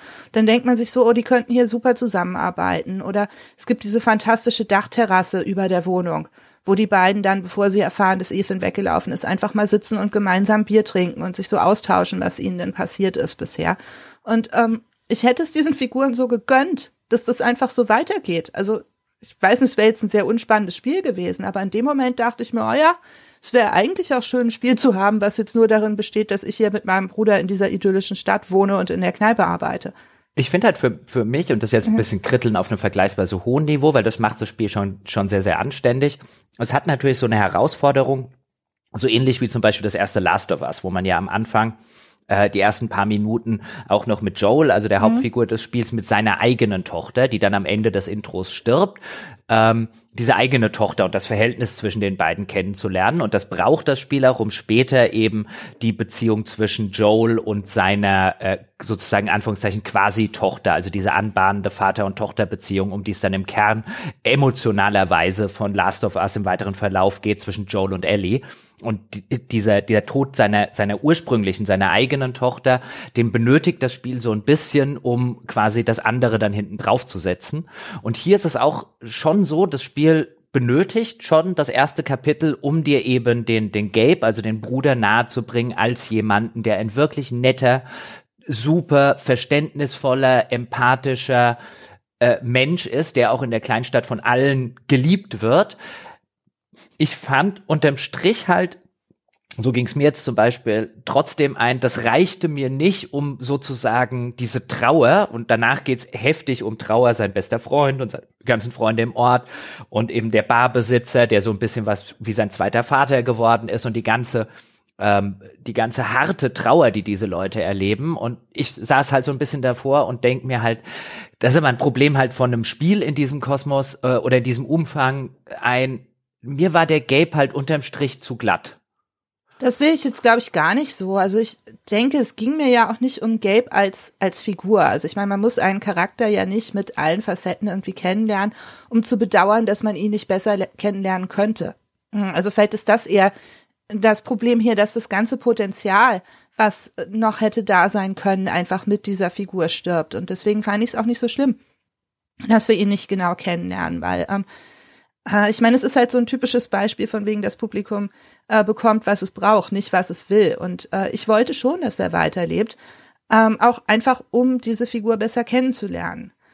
Ähm, und ich ja, fand auch, dass fand die halt, Trauer halt, später schon gut deutlich wird. Also es ging mir ja jetzt nicht darum, dass ich selber traurig sein muss, dass diese Person stirbt. Ich muss ja nachvollziehen können, was ähm, ja, wie Alex das empfindet. Äh, wenn wir später über das Ende der Story sprechen, können wir da vielleicht noch mal kurz drauf eingehen, weil da gab es nämlich einen Punkt, den ich dann so ein bisschen im Aufbau der ganzen Handlung schwierig fand, weil der hätte diesen Punkt mit mit dem Verhältnis von Gabe und Alex noch besser machen können. Äh, das kommt in der fünften Episode dann noch, wo ich nicht verstanden habe, warum das ausgerechnet da ist und nicht in der ersten, wo es meiner Meinung nach eben gerade deinen Kritikpunkt, den du eben gesagt hast, vielleicht ein bisschen abgefedert hätte. Ich, wie gesagt, das war ja, ich habe ja, ja, schon gesagt, so auch Kritteln ein bisschen auf einem hohen Niveau, aber mir ist die Figur einfach ein bisschen zu perfekt an, an, an der Stelle. Ich weiß, warum sie es machen, weil was sie emotional wollen, ist, sie wollen, dass du genau das, was du gesagt hast, nachempfinden kannst, warum nicht nur Alex, sondern auch sein bester Kumpel und Steph, die Freundin und der, der väterliche Barbesitzer und so weiter, warum die halt Aber völlig vor den Kopf gestoßen sind. Aber alle Leute in dem Ort sind so. Mhm. Alle in diesem Ort sind so glatt und äh, freundlich und unglaublich nett. Also wir werden ja wahrscheinlich noch ein bisschen auf dieses Figurenensemble eingehen. Und äh, in dem Ort sind einfach alle so. Da, da sind keine mhm. besonders tiefen Tiefen. Insofern passt er da natürlich auch perfekt rein. Das stimmt schon, aber das ist dann wieder ein Teil, wo ich jetzt sagen würde, so der erste kleine Teil zumindest, wo ich dann sage, da, da ist es mir halt ein bisschen arg oberflächlich, weil bis mhm. auf äh, äh, bis auf eine Ausnahme sozusagen sind die halt alle wirklich so und es sind einfach alles total nette Menschen und keiner von denen hat eigentlich eine charakterliche Schwäche. Mhm. Ja. Und, und, und deswegen, das ist so ein bisschen das. Außer ihrer Oberflächlichkeit, das ja, genau. würde ich als Charakterschwäche sehen. und und das, das, das sorgt halt in der ganzen Kombination bei mir dann so ein bisschen dafür, dass mir das halt zu sehr viel gut ist und ein bisschen zu sehr teilweise eben in den in das in das kitschige abdriftet, aber das kann man auch mögen ähm, und das will ich auch niemandem absprechen. Also zum Beispiel bei meinem Mitbewohner, der hatte das damals zum Release gespielt, dem habe ich neulich jetzt erzählt, ich mache da mit Jana eine Folge dazu und ähm, der schon mehr oder weniger gesagt hat, ich will nix hören, ich will nix Negatives hören. Ich fand das Spiel so toll, nämlich genau auf dieser Ebene, ja, das war so ein ja und am Ende habe ich mit Tränen in den Augen da gesessen, weil ich konnte das alles und so weiter und ich kann das total verstehen. Ähm, mir persönlich persönlich ist es ein bisschen zu kitschy an der Stelle und ich, ja, ich wir hätten glaubwürdigere Figuren, die halt auch mal irgendeine Schwäche haben. Ich glaube, Kitsch ist da aus deiner Perspektive auch genau der richtige Begriff für, weil ähm, Kitsch ist ja so ein bisschen, wenn man versucht, es zu definieren, immer ähm, unverdiente Sentimentalität. Also sowas, was versucht, dich auf einer emotionalen Ebene zu manipulieren, ohne das verdient zu haben. Das ist ja im Grunde Kitsch. So kitschige mhm. Kindchenschema, Katzen, Porzellanfiguren oder so. Oder kitschige Musik, die versucht, einen mit Süßigkeit einzulullen oder so. Und wenn du halt sagst, dass, dass äh, du Gelb nicht genug kennenlernen konntest oder der dir zu wenige Ecken und zu wenige Kanten hatte, dann, dann ist das ja genau der Kritikpunkt, dass du sagst, es ist Kitsch. Die wollen, dass ich irgendwie für diese Figur trauere oder diese Figur wichtig finde und so, aber es hat nichts dafür getan, um mir das zu geben. Mir mhm. reicht halt, was ich da bekommen habe. Mhm. Mhm. Ja. ja, ja. Den, den, ja, und bei den, bei den anderen, also um es auch nicht falsch zu verstehen, ich ja. mochte die Figuren, also ich mag auch Alex, mhm. ähm, auch, auch einfach, weil ich habe es jetzt im Englischen gespielt, sie fantastisch vertont ist. Oh ja. Ähm, äh, absolut fantastisch vertont von, ich muss jetzt mal ganz kurz den Namen der, der Ursprungssprecherin Erika Mori sagen, weil die einen, einen gewaltig guten Job macht. Mhm. Ähm, übrigens an dieser Stelle, ja, der Bruder Gabe wird gesprochen von einem Schauspieler, Sprecher, der Han Soto heißt. Oh. Und oh. ich habe mir, also ich weiß nicht, wie es vorkam, aber wenn die Familie Soto gesagt hat, also S-O-T-O, ja, wir nennen unser Kind Han wegen Han Solo, dann wäre es großartig. Es ist so ein Nachname verpflichtet auch. Ähm, ja, natürlich. Ja. Ja. Haben sie richtig ähm, gemacht. Die genau und haben meinen persönlichen Glückwunsch hier. Genau und die äh, die ganzen anderen Figuren, wie gesagt, die sind mehr das und natürlich dann im im Kontext eben mit dieser geradezu zuckersüßen Fassade dieses Ortes, über den wir am Anfang gesprochen haben, der auch genauso eingeführt wird auf dieser Brücke, wo alles voller Blumen ist. Das Ganze hat ein malerisches Bergpanorama. Ähm, alle Leute in dem Ort sind auch nett zueinander und helfen einander und und und und und und Oh ja, ich habe hier, ja, ich möchte nur, um das mit dem Dorf nochmal zu illustrieren, ich habe hier einen Vergleich aufgeschrieben am Rande meiner Notizen, wie das Dorf eigentlich ist. Äh, hast du als Kind Hallo Spencer geguckt? Mhm. Ja, wo, wo diese 10, 12 Leute in diesem Stimmt. Dorf wohnen und jeder hat so sein eigenes Haus. So Kasi wohnt im Baumhaus und Nepomuk wohnt im Schloss und Poldi wohnt auf seinem Vulkan. Und genau so ist dieses Dorf. Das ist wie das Hallo Spencer Dorf. Stimmt, nur ohne den creepy Spencer, der alle Leute die ganze Zeit auf den Überwachungskameras beobachtet. Ja, das, da sage ich, es könnte so ein klein, ja, also so, da hängen schon ein paar Kameras. Stimmt, ja, aber wegen anderen, aus anderen Gründen. Aber es gibt keinen Spencer. Nein, es gibt keinen Spencer, das ja. stimmt. Und ja, ähm, und die also Figuren mir, sind gesagt, auch wie die Hallo mhm. Spencer-Figuren, was die Tiefe angeht. Das stimmt. Die hat jeder hat seine eigene äh, seine eigene Funktion als das, was äh, er oder sie äh, sozusagen machen äh, soll. Ähm, und das ist jeder davon ist ein bisschen so ein One-Trick-Pony mit einer ähm, hervorstechenden Eigenart oder oder Hintergrund und der erfüllt dann oder sie erfüllt dann die eine Funktion. Ähm, bei einem zehn Stunden langen Spiel, das halt auch so viele letztlich für ein zehn Stunden langes Spiel so viele Figuren ähm, jonglieren muss, ist das alles schon okay. Also nicht falsch verstehen, meine Damen und Herren das ist nicht schlecht oder so.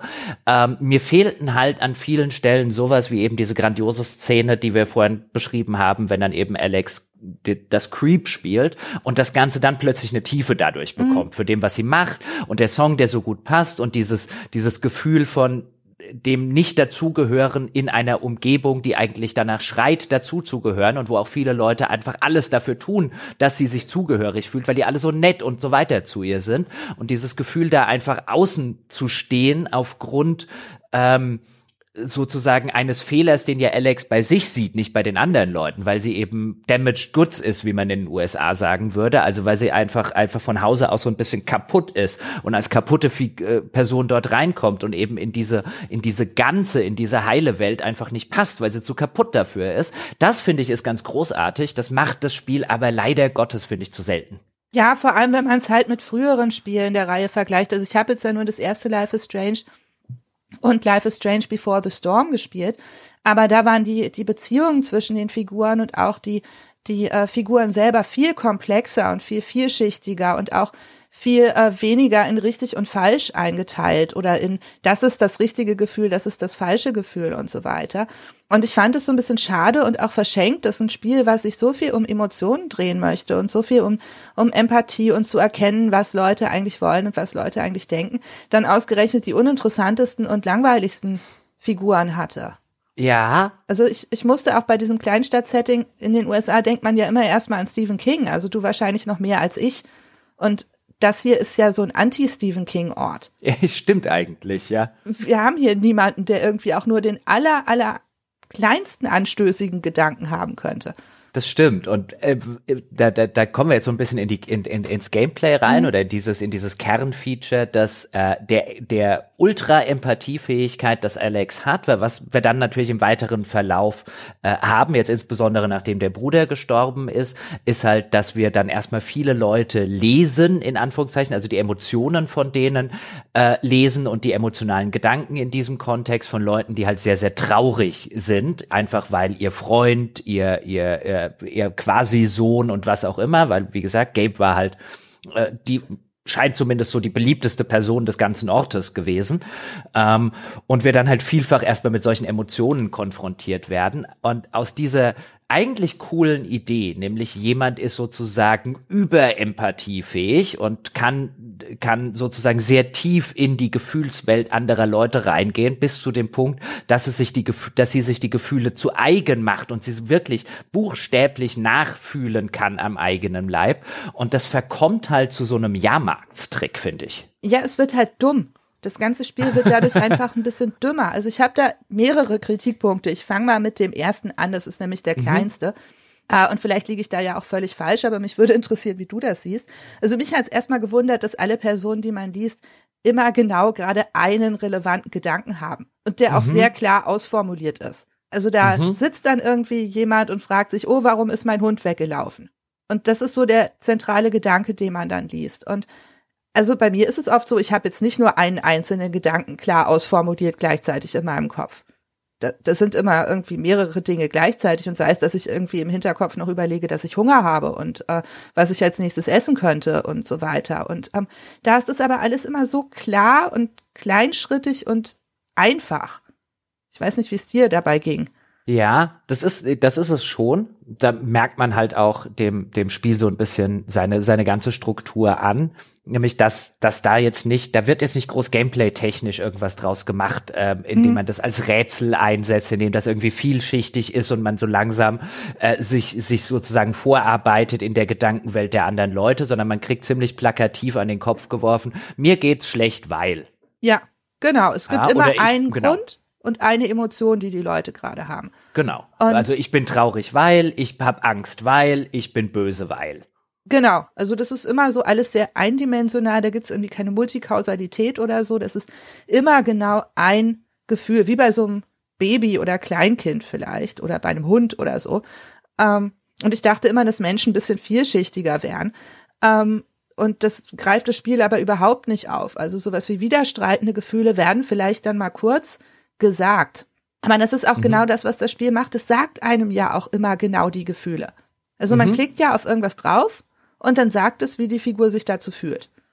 Genau, und, dann sieht man erstmal die Aura, also ja. rot ist dann Ärger, dann weißt du, ah, okay, der hat einen Hals. Und dann liest du sozusagen, also dann äh, kannst du die Figur angucken und dann gibt's so eine Taste, mit der man so ein bisschen in den, in den quasi Empathiemodus schalten mhm. kann und dann kann man, kann man noch auf eine Taste jetzt beim Controller, wo ich es gespielt habe, klicken und dann liest sie äh, die Gedanken der Figur. Und Wir wissen vorher schon, okay, die ist sauer, die ist traurig, weil das über verschiedene Farben repräsentiert mhm. wird.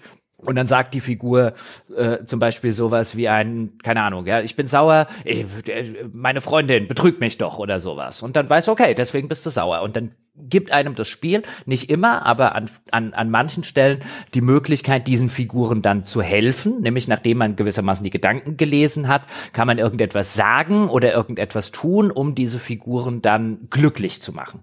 Mhm, genau. Und äh, man kann auch teilweise so zum Beispiel Gegenstände so sehen, wie die Figuren sie sehen. Also dann klickt man auf den Gegenstand und dann merkt man, was die Figur über den Gegenstand denkt. Also so, mhm. ich nehme jetzt mal ein fiktives Beispiel, so, oh, das ist ja das Foto meiner verstorbenen Mutter, wenn man dann auf das Foto klickt. Und mhm. im Endeffekt ist es wie ein Walking Simulator in dumm. Also musste an sowas wie an sowas wie Gone Home denken. Das ist so, als würde ich durch Gone Home durch dieses Haus durchlaufen. Und immer wenn ich auf irgendeinen Gegenstand klicke, sagt mir die Figur, die ich bei Gone Home spiele, was das bedeutet. Weil im mhm. Endeffekt ist es genau das, was das Spiel das macht. Es interpretiert genau. alle Dinge für mich. Genau, und diese Dinge, die Jana jetzt anspricht, also ich habe es vorher schon erwähnt, in den, in den normalen spielerischen Passagen, dann laufen wir eben aus so einer, so einer Third-Person äh, Grafik oder Perspektive laufen wir eben durch den Ort, ähm, durch die Hauptstraße, durch einzelne Gebäude drin, durch die Kneipe, durch den Plattenladen, was auch immer. Und da sind sehr, sehr viele Hotspots, die einfach nur so ein bisschen Background über die Spielwelt vermitteln. Und es gibt immer mal wieder solche Hotspots, die eben, wenn man sozusagen in die Detektiv-Empathie-Sicht schaltet, ähm, dann gibt es manche Gegenstände, die werden dann so bläulich hervorgehoben und das sind welche, die offensichtlich emotional durch Figuren aufgeladen sind. Und wenn man die anklickt, erfährt man genau das, was Jana gerade gesagt hat. Die Gedanken, die bestimmte Figuren über diese Gegenstände haben, die anscheinend so ähm, emotional so aufgeladen sind, dass diese Gegenstände jetzt für Alex diese Emotionen quasi abgespeichert haben. Ja, ich, ich meinte aber auch noch so ein bisschen die Passagen, wo man versucht rauszufinden, warum jemand gerade traurig mhm. oder glücklich ist oder so. Weil da muss man dann ja auch noch mal in der Umgebung Dinge anklicken und ähm, das erklärt einem dann, was, was es mit dem psychischen Zustand der Person gerade zu tun hat. Mhm. Und eigentlich würde es ja ausreichen, wenn das Spiel mir hervorhebt, über welche der 20.000 Gegenstände im Raum, über welche vier davon die Figur gerade nachgrübelt, dann könnte ich sie mir angucken und könnte dann meine eigenen Schlüsse daraus ziehen. Mhm. Und dann aus mehreren äh, Dialogoptionen vielleicht auswählen, was ich jetzt zu der Figur sage oder so. Aber dieses Spiel erfordert halt null Empathie vom Spieler. Mhm. Weil einem das alles schon erzählt. Also es ist so ein bisschen, genau. als wollte man jemanden, der jetzt völlig empathielos ist, beibringen, wie das funktioniert. Aber es traut dem Spieler nicht zu, dass der selber irgendwie nachdenken könnte, was hier das Problem ist. Und das hat mich wirklich gestört. Ich, ich, das war auch wirklich was, wo ich gedacht habe, ähm, für ein Spiel, dass sich das eigentlich auf die auf die Fahnen geschrieben hat, so etwas mal umzusetzen, weil wir haben häufig auch schon mal in anderen Folgen drüber geredet, ob jetzt mit André oder mit wem auch immer, äh, dass Spiele sich schwer tun mit Empathie mhm. im im Allgemeinen und das liegt natürlich vielfach zum Beispiel auch an solchen Banalitäten letztlich wie ein, dass es echt lange gedauert hat, bis halt zum Beispiel Figuren in einem Spiel Gesichtsemotionen mhm. darstellen können können. Ähm, da hat das Medium ja über viele, viele Jahrzehnte halt einfach das Problem gehabt, das geht technisch nicht. Das sieht entweder doof aus oder albern. Uncanny Valley ist da ja so ein Begriff. Ähm, also das, das, das ist ja so ein historisches Problem des Mediums, ähm, Empathie im Spieler anzuregen. Und äh, jetzt hast du ein Spiel, das sich, sich das letztlich auf die Fahnen schreibt, weil ich glaube schon, dass das das ist, was das Spiel möchte, nämlich das eben als Empathie darzustellen und nicht als Gedankenleserei. Aber es kommt kommt eben ähm, dieses Spiel jetzt zumindest macht eben nichts anderes als wirklich, als wäre, als wäre Alex irgendeine Jahrmarkt-Wahrsagerin, die halt tatsächlich Wahrsager oder tatsächlich Gedanken lesen kann. Also das ist für mich keine Empathie, so hat es sich nicht angefühlt, sondern wirklich halt ein Gedankenlese-Taschenspieler-Trick, ja. der mir am Ende halt einfach alles vorkaut und dann so, ah, die Figur ist das, weil, wie du schon gesagt hast, das Spiel sagt mir das, das Spiel macht es aber für mich nicht erfahrbar. Ja. Ich meine, natürlich, man könnte jetzt, das muss man vielleicht zur Entschuldigung kurz einwerfen, natürlich macht mir ein Spiel auch keinen Schwertkampf erfahrbar, wenn ich jetzt kämpfe, weil ich sitze da immer noch mit meinen Knöpfchen, meiner Maus oder meinem Controller und ich schwing nicht irgendwie fünf Kilo Metall vor mir rum. Also selbst wenn ich irgendwie ein VR-Game spiele, kämpfe ich nicht mit einem echten Schwert. Insofern werden natürlich auch alle anderen Sachen, die man in Spielen macht, jetzt nicht realistisch umgesetzt. Aber bei, bei Empathie ginge es ja mehr. Äh, ganz kurz noch, ich glaube auch nicht, dass man für ein Spiel wie Life is Strange die äh, Gesichtsanimationen bräuchte. Ähm, darf ich mal kurz, ich habe mir im Kopf gerade mal ein fiktives Szenario ausgemalt. Mhm. Mhm. Also, ich komme ins Wohnzimmer, also in dein Wohnzimmer. Da sitzt du auf der Couch, du bist hacke betrunken. Hm. Ähm, also dir, dienstags. Du hast dein Eintracht-Trikot an. Mhm. Neben dir liegt eine leere Flasche Apfelwein und im Fernsehen läuft das Eintracht-Spiel und ich sehe, dass sie verloren haben. Mhm. Und dann kann ich noch nachspüren, okay, Jochen ist traurig. Mhm. Ich brauche keine Gesichtsanimation sehen können, um aus den Gegenständen, die da liegen, erkennen zu können, warum Jochen traurig ist. Mhm. Also das, das würde völlig ausreichen, diese drei Gegenstände, Fernseher mit Fußballspiel, leere Apfelweinflasche und irgendwie Eintracht-Trikot zu haben, um das zu erschließen. Und das Spiel sagt einem ja vorher schon durch die Aura, wie die Figur sich fühlt. Also man braucht da keine Gesichtsanimation oder so. Sondern das ist wirklich, wie du sagst, Gedankenlesen. Es ist wie ein Sherlock Holmes-Spiel. Mhm. Ja, und ähm, ähm, finde es auch finde finde es eine gute und wichtige Beobachtung, mhm. nämlich dieses, äh, die du ja letztlich gemacht hast, nämlich das Spiel haut dir das sozusagen plakativ ins Gesicht und was es damit tut, ist, es erfordert von dir keine Empathiefähigkeit mhm. mehr, nämlich die, die eigentliche Empathie, die ja auch darauf hinausläuft, wie du es ja gerade gesagt hast, dass man eben eine, eine, eine Figur oder einen Menschen sieht und klar, der kann, den kann man vielleicht manchmal in der Realität schon am Gesicht äh, ansehen, so, oh, was ist denn los? Ja, mhm. irgendwie, du siehst heute ein bisschen traurig aus oder du wirkst geknickt und so weiter.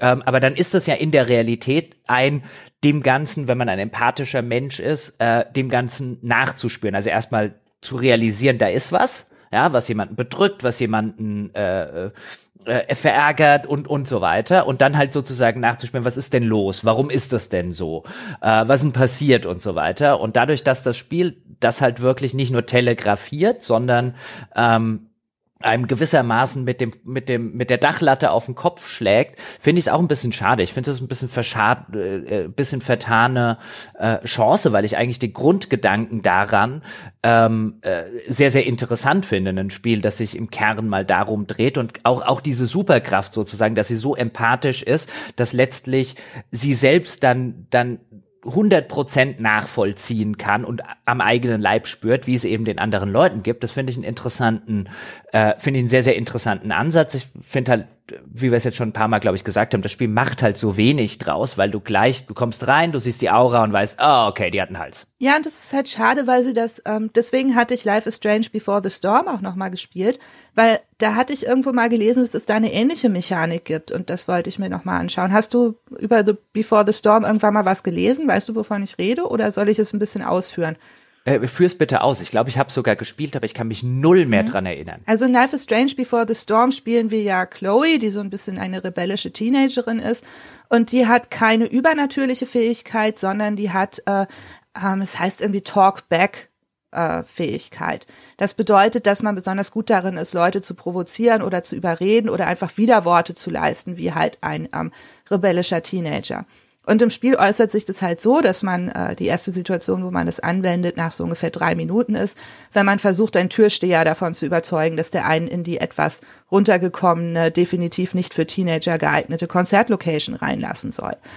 Und das besteht eigentlich darin, dass äh, derjenige etwas zu einem sagt und mir da, wir dann unter drei Dialogoptionen eine auswählen können, die wir als Widerspruch verwenden oder die wir als nächste Dialogoption nehmen. Und äh, da geht es so ein bisschen darum, eine besonders gute, besonders schlagfertige Antwort auszuwählen. Also man muss dann ein bisschen zuhören, was die Person sagt. Und äh, dann kann man, wenn man so ein bisschen auf Keywords oder auf die Message von dem, was da eigentlich hintersteht, was der sagt, achtet, eigentlich relativ gut erkennen, welches jetzt die richtige Antwort wäre. Und dann gibt's unten so eine, so eine Trefferpunkteleiste sozusagen.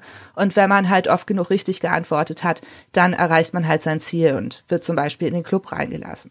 Und das erfordert vom Spieler halt viel mehr, dass man zuhört, was die andere Person sagt, dass man überlegt, was die einem damit eigentlich jetzt implizit sagen will und was die Person vielleicht gerade hören oder nicht hören will, wenn man die Dialogoption auswählt. Und das ist halt so viel interessanter und das hat ja auch was mit Empathie zu tun. Es hat natürlich auch was mit Semantik zu tun, weil man so ein bisschen auf diese Keywords achten muss. Aber im Endeffekt hat es von mir viel mehr Empathie und viel mehr Aufmerksamkeit für die andere Person verlangt, als das äh, Before the Storm, äh, als das äh, True Colors jemals gemacht hat, obwohl es da ja um Empathie ging. Mhm. Ähm, also die hatten mhm. ja schon mal eine Mechanik, die sie hätten verwenden können. Also das, das hätte ich so viel interessanter gefunden. Ja, ja, ich erinnere mich jetzt gerade, ja.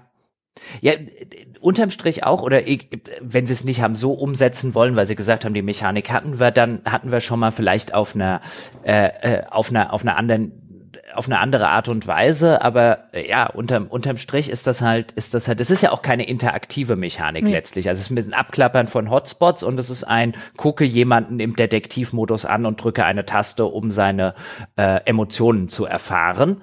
Ähm, und ich, ich finde auch, unterm, unterm Strich habe ich hier den Eindruck und dass, dass nicht, nicht nur, dass das auf so einer Gameplay-Ebene sich quasi von alleine spielt. Also es gibt mhm. wirklich keine einzige Stelle in dem ganzen Spiel, wo ich, wenn ich jetzt so drüber nachdenke, wo man irgendetwas falsch machen kann. Also du kannst nicht scheitern in dem Spiel. Genau, du, das geht nicht.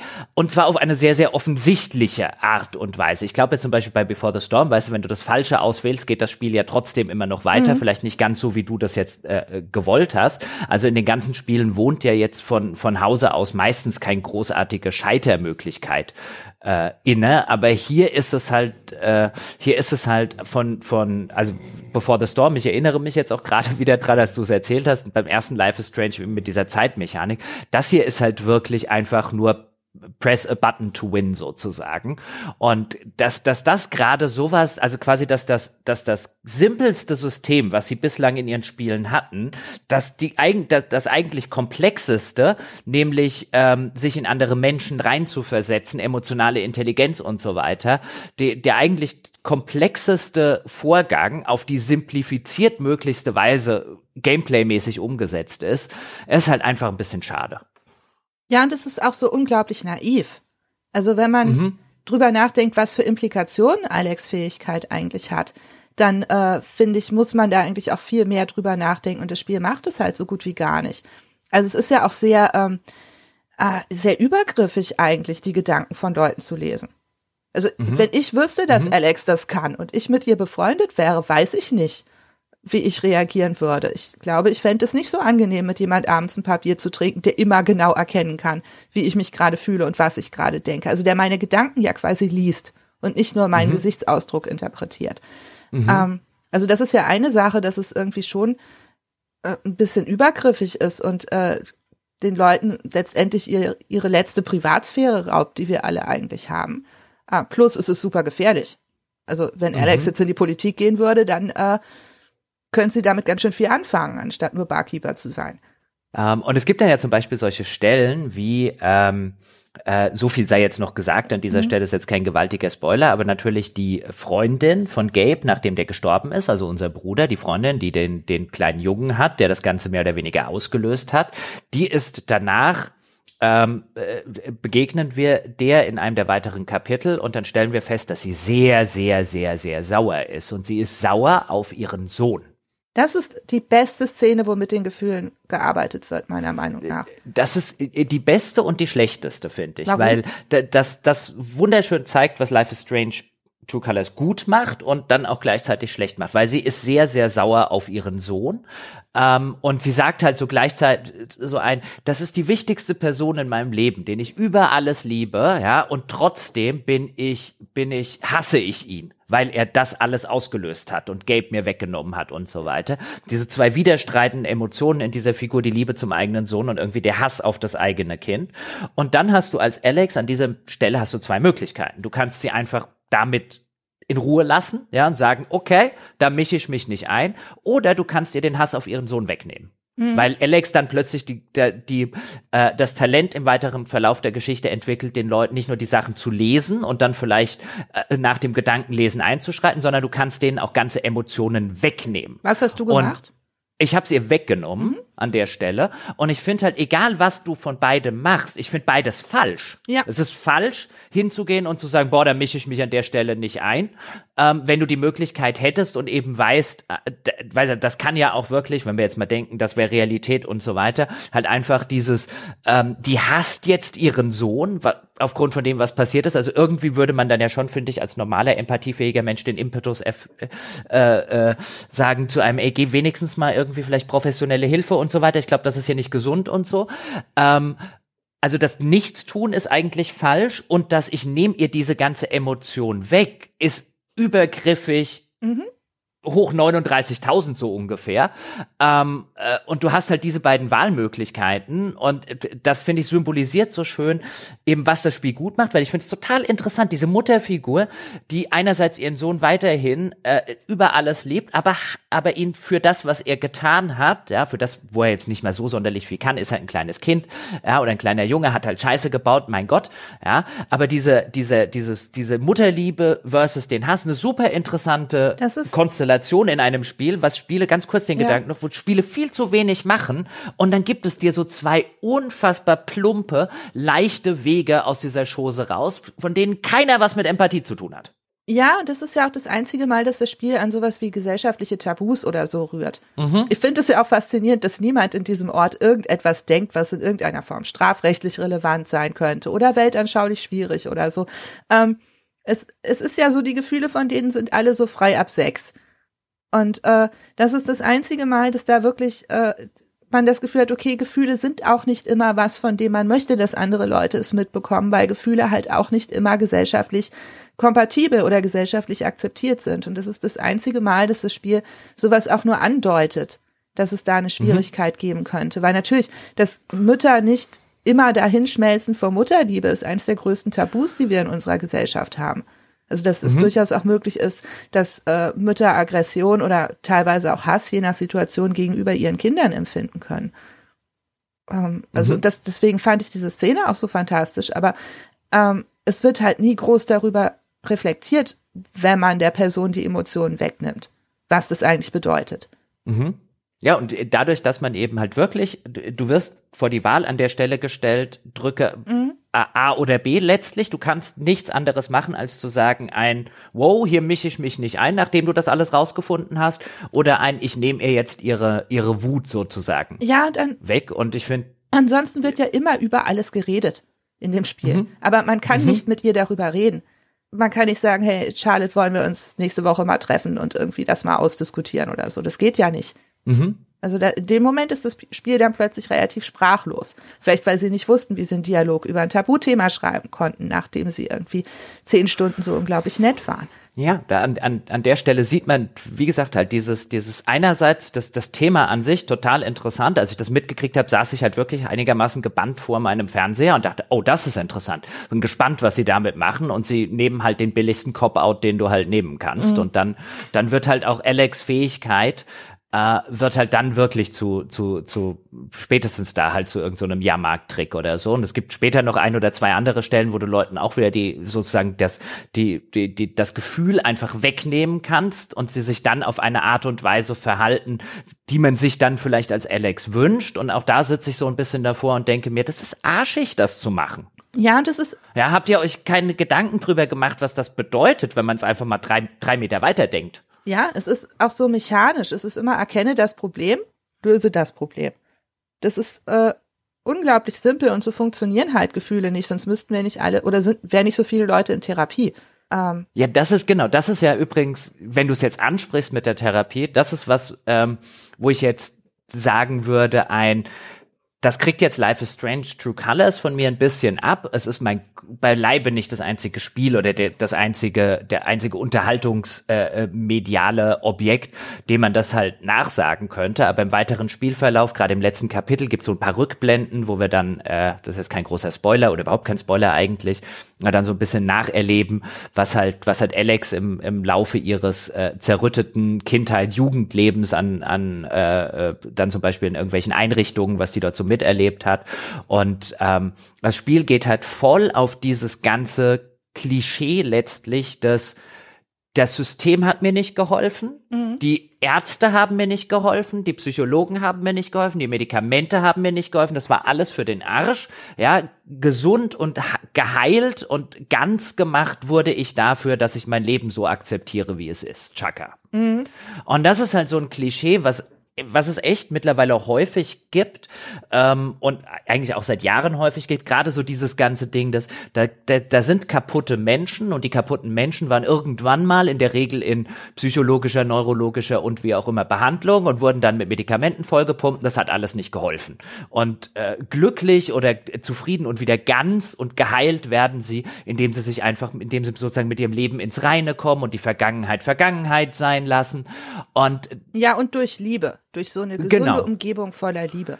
Genau. Und wenn man sich halt ein bisschen mit sowas wie Mental Health und psychischer Gesundheit und solche Sachen beschäftigt, dann kriegt man halt relativ schnell mit, was für ein unfach, was für ein unfassbarer Bullshit das mhm. ist. Da, so funktioniert das Ganze halt auch auf einer medizinisch-klinischen und so weiter Ebene nicht, beziehungsweise nur in ganz, ganz wenigen Fällen. Und ähm, einerseits ist es schon ein bisschen bezeichnend, dass das Spiel hier diese, diese Route geht, weil es will ja dieses, wenn du einen Ort findest mit netten Leuten, an denen du zu Hause bist, dann die Leute sich so akzeptieren, wie du bist, dann ist völlig egal, ja, was früher passiert ist, werd da mit dem Reinen, ja, verzeih deinem Vater für alles Schlimme, was er gemacht hat. Und so, so funktionieren halt Depressionen nicht mhm. oder, oder manisch-depressives Verhalten und, und, und, und, und. Und ich hatte von, vor, vor, vor einigen Monaten schon, hatte ich mal in dem Buchpodcast, den ich mit Falco mache, haben wir über das, äh, die Autobi äh, die Biografie, nicht Auto, die Biografie von Robert Enke, diesem Fußballtorhüter, mhm. der sich vor einigen Jahren das Leben genommen hat, äh, der schwer depressionskrank gewesen ist, gesprochen. Und da hatte ich schon mal was so in die Richtung gesagt, äh, wie ein, es ist immer wieder erschreckend, wie vielen Menschen man begegnet, auch heute noch, die tatsächlich glauben, dass sowas, was Life is Strange zum Beispiel darstellt, ähm, irgendwie auch nur ansatzweise der der aktuelle Form, äh, der aktuelle Konsens irgendwie in der in der Wissenschaft oder in der klinischen äh, und praktischen Ausübung äh, äh, des Ganzen ist und wie viele Leute man immer noch begegnet, die halt wirklich denken, ja, wenn es einem, wenn man da so depressiv oder sonst was ist, dann muss man Vergangenheit aufarbeiten, was das ganze freudianische Zeug und das mhm. ist halt nicht mehr so, überhaupt nicht mehr so. Ähm, und äh, Medikamente, Neurologie, Psychologie, funktioniert Psychiatrie, muss man sagen, glaube ich, ähm, die funktionieren heute völlig anders. Und dieses, dass da draußen eben dieses äh, dieses Bild immer noch vorherrscht von jemandem, der krank gemacht wurde durch irgendwelche Umstände, während mhm. man heute zum Beispiel ziemlich gut weiß, dass die meisten Depressionen und die meisten eigentlich dieser psychischen Erkrankungen angeboren sind. Und man dort ohne Medikamente ähm, nicht sonderlich weit kommt, bloß weil man irgendwelche Kindheitssachen aufarbeitet. Und viele Psychologen und Neurologen heute hingehen würden und sagen würden, du machst um Gottes Willen keine Psychoanalyse, das macht alles nur noch schlimmer und und und. Ähm, langes breites Feld, aber hier ist halt auch wieder mal so ein Spiel. Und ja, da kriegt es das jetzt ein bisschen ab dafür, dass wir hier jetzt schon lange kein Spiel mehr gehabt mhm. haben, das sich mit sowas beschäftigt. Ähm, das, da, da ist jetzt Life is Strange nicht alleine schuld, aber diese plumpe Message, die dann am Ende halt auch noch letztlich kommt, die ärgert mich mittlerweile, weil, weil die Hand, weil das ist halt wirklich was, wo es handfest ja. dazu führt, durch Darstellungen in Medien, dass Leute denken, gerade bei Erkrankungen, dass, dass das völlig anders ist, als es in der Realität tatsächlich ist. Ich würde dir da äh, grundsätzlich, was deine Kritik an der Darstellung von psychischen Erkrankungen und auch in der öffentlichen Wahrnehmung von psychischen äh, Erkrankungen, was das angeht, würde ich dir ja durchaus zustimmen. Ich würde dir nicht hundertprozentig zustimmen, was das Spiel ähm, angeht. Ähm, also natürlich ist es ein sehr plattes Bild. Auch, natürlich zeichnet es auch so ein sehr negatives Bild auch von ihrer Psychologin, die ihr ja offensichtlich nicht helfen konnte und mit der man auch, äh, der Nummermann, glaube ich, sogar blockiert oder irgendwie sowas.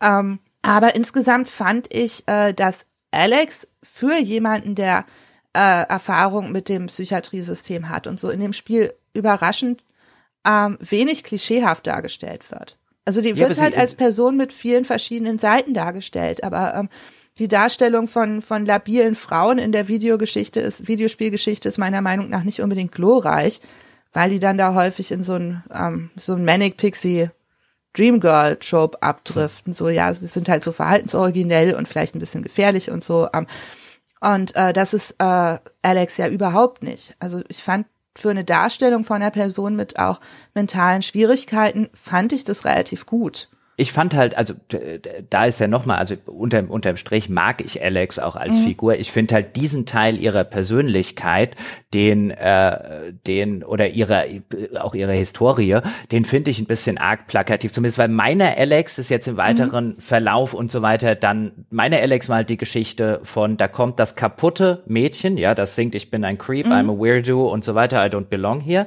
und quasi in dem Moment, dadurch, dass sie es schafft, mit ihrer kaputten Vergangenheit abzuschließen und dann sozusagen einen Haken dran zu setzen und jetzt eben von Leuten gemocht wird und in einer Umgebung ist, die sie dann als Heimat anerkennt und sich als Heimat fühlt, ja, dann ist sie geheilt oder ganz geworden am Ende. So, ich so. weiß nicht, ob sie, ob sie wirklich in dem Sinne geheilt ist, weil da bricht das Spiel ja auch dann, also ich will das Ende jetzt nicht spoilern, aber ich denke schon, dass es, es geht ja nicht darum, dass ihre, äh, ihre Empathiefähigkeit geheilt wird oder irgendwie ihre Ängste geheilt werden oder so. Sondern es geht ja erstmal darum, dass sie Leute findet, die sie deswegen nicht ablehnen. Also wenn sie dann zum ersten Mal Leuten davon erzählt, was sie kann, dass diese Leute halt nicht sagen, oh Igitt, ich will nicht, dass du in meinen Kopf guckst, sondern dass die das positiv konnotieren, dass die sagen, hey, äh, das ist ja interessant oder so. Und ich denke, das ist natürlich schon eine positive Sache. Also wenn, wenn mir jetzt jemand erzählt, dass er psychische Probleme hat, dann finde ich es ja auch wichtig, dann erstmal da irgendwie freundlich und wertschätzend zu reagieren und nicht als erstes zu sagen, such dir einen Psychologen. Und ich finde. Ja, aber die, die, die Leute wissen ja nicht, dass sie psychische Probleme hat. Die ja. Leute wissen, das Einzige, was sie ihnen sagt, ist ja dann ihren Vertrauten, ich habe da diese Superpower. Mhm. Und natürlich finden die Leute die Superpower nicht scheiße, weil die Superpower ist ja auch ziemlich cool. Ja, aber der ganze Teil mit ihren psychischen Problemen, depressive Episoden, die aber, sie in der Vergangenheit hat und so weiter. Aber hat sie denn depressive Episoden oder hat sie einfach nur ihre Umgebung zu eng wahrgenommen?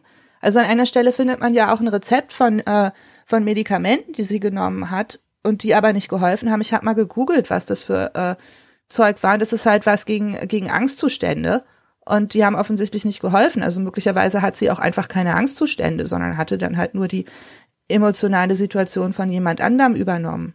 Also ich weiß jetzt halt gar nicht, ob, ob man Alex wirklich als, als psychisch ähm, oder als ob sie irgendwelche psychischen Erkrankungen hat. Psychische Erkrankung klingt immer so so negativ. Das ist übrigens ein interessanter, das ist übrigens ein ziemlich interessanter Fall. Wenn wir Alex jetzt lesen im Kontext des Spiels als eine Figur, die ähm, ausschließlich ihre Probleme sozusagen dahingehend hatte, weil sie eben diese Superpower hat, mhm. ja, die ihr natürlich auch niemand glaubt, ja, und sie deswegen auch irgendwelche Zusammenbrüche hat, weil sie dann vor dem Hass von anderen äh, äh, Jugendlichen in den Heimen halt sozusagen richtig übermannt worden ist.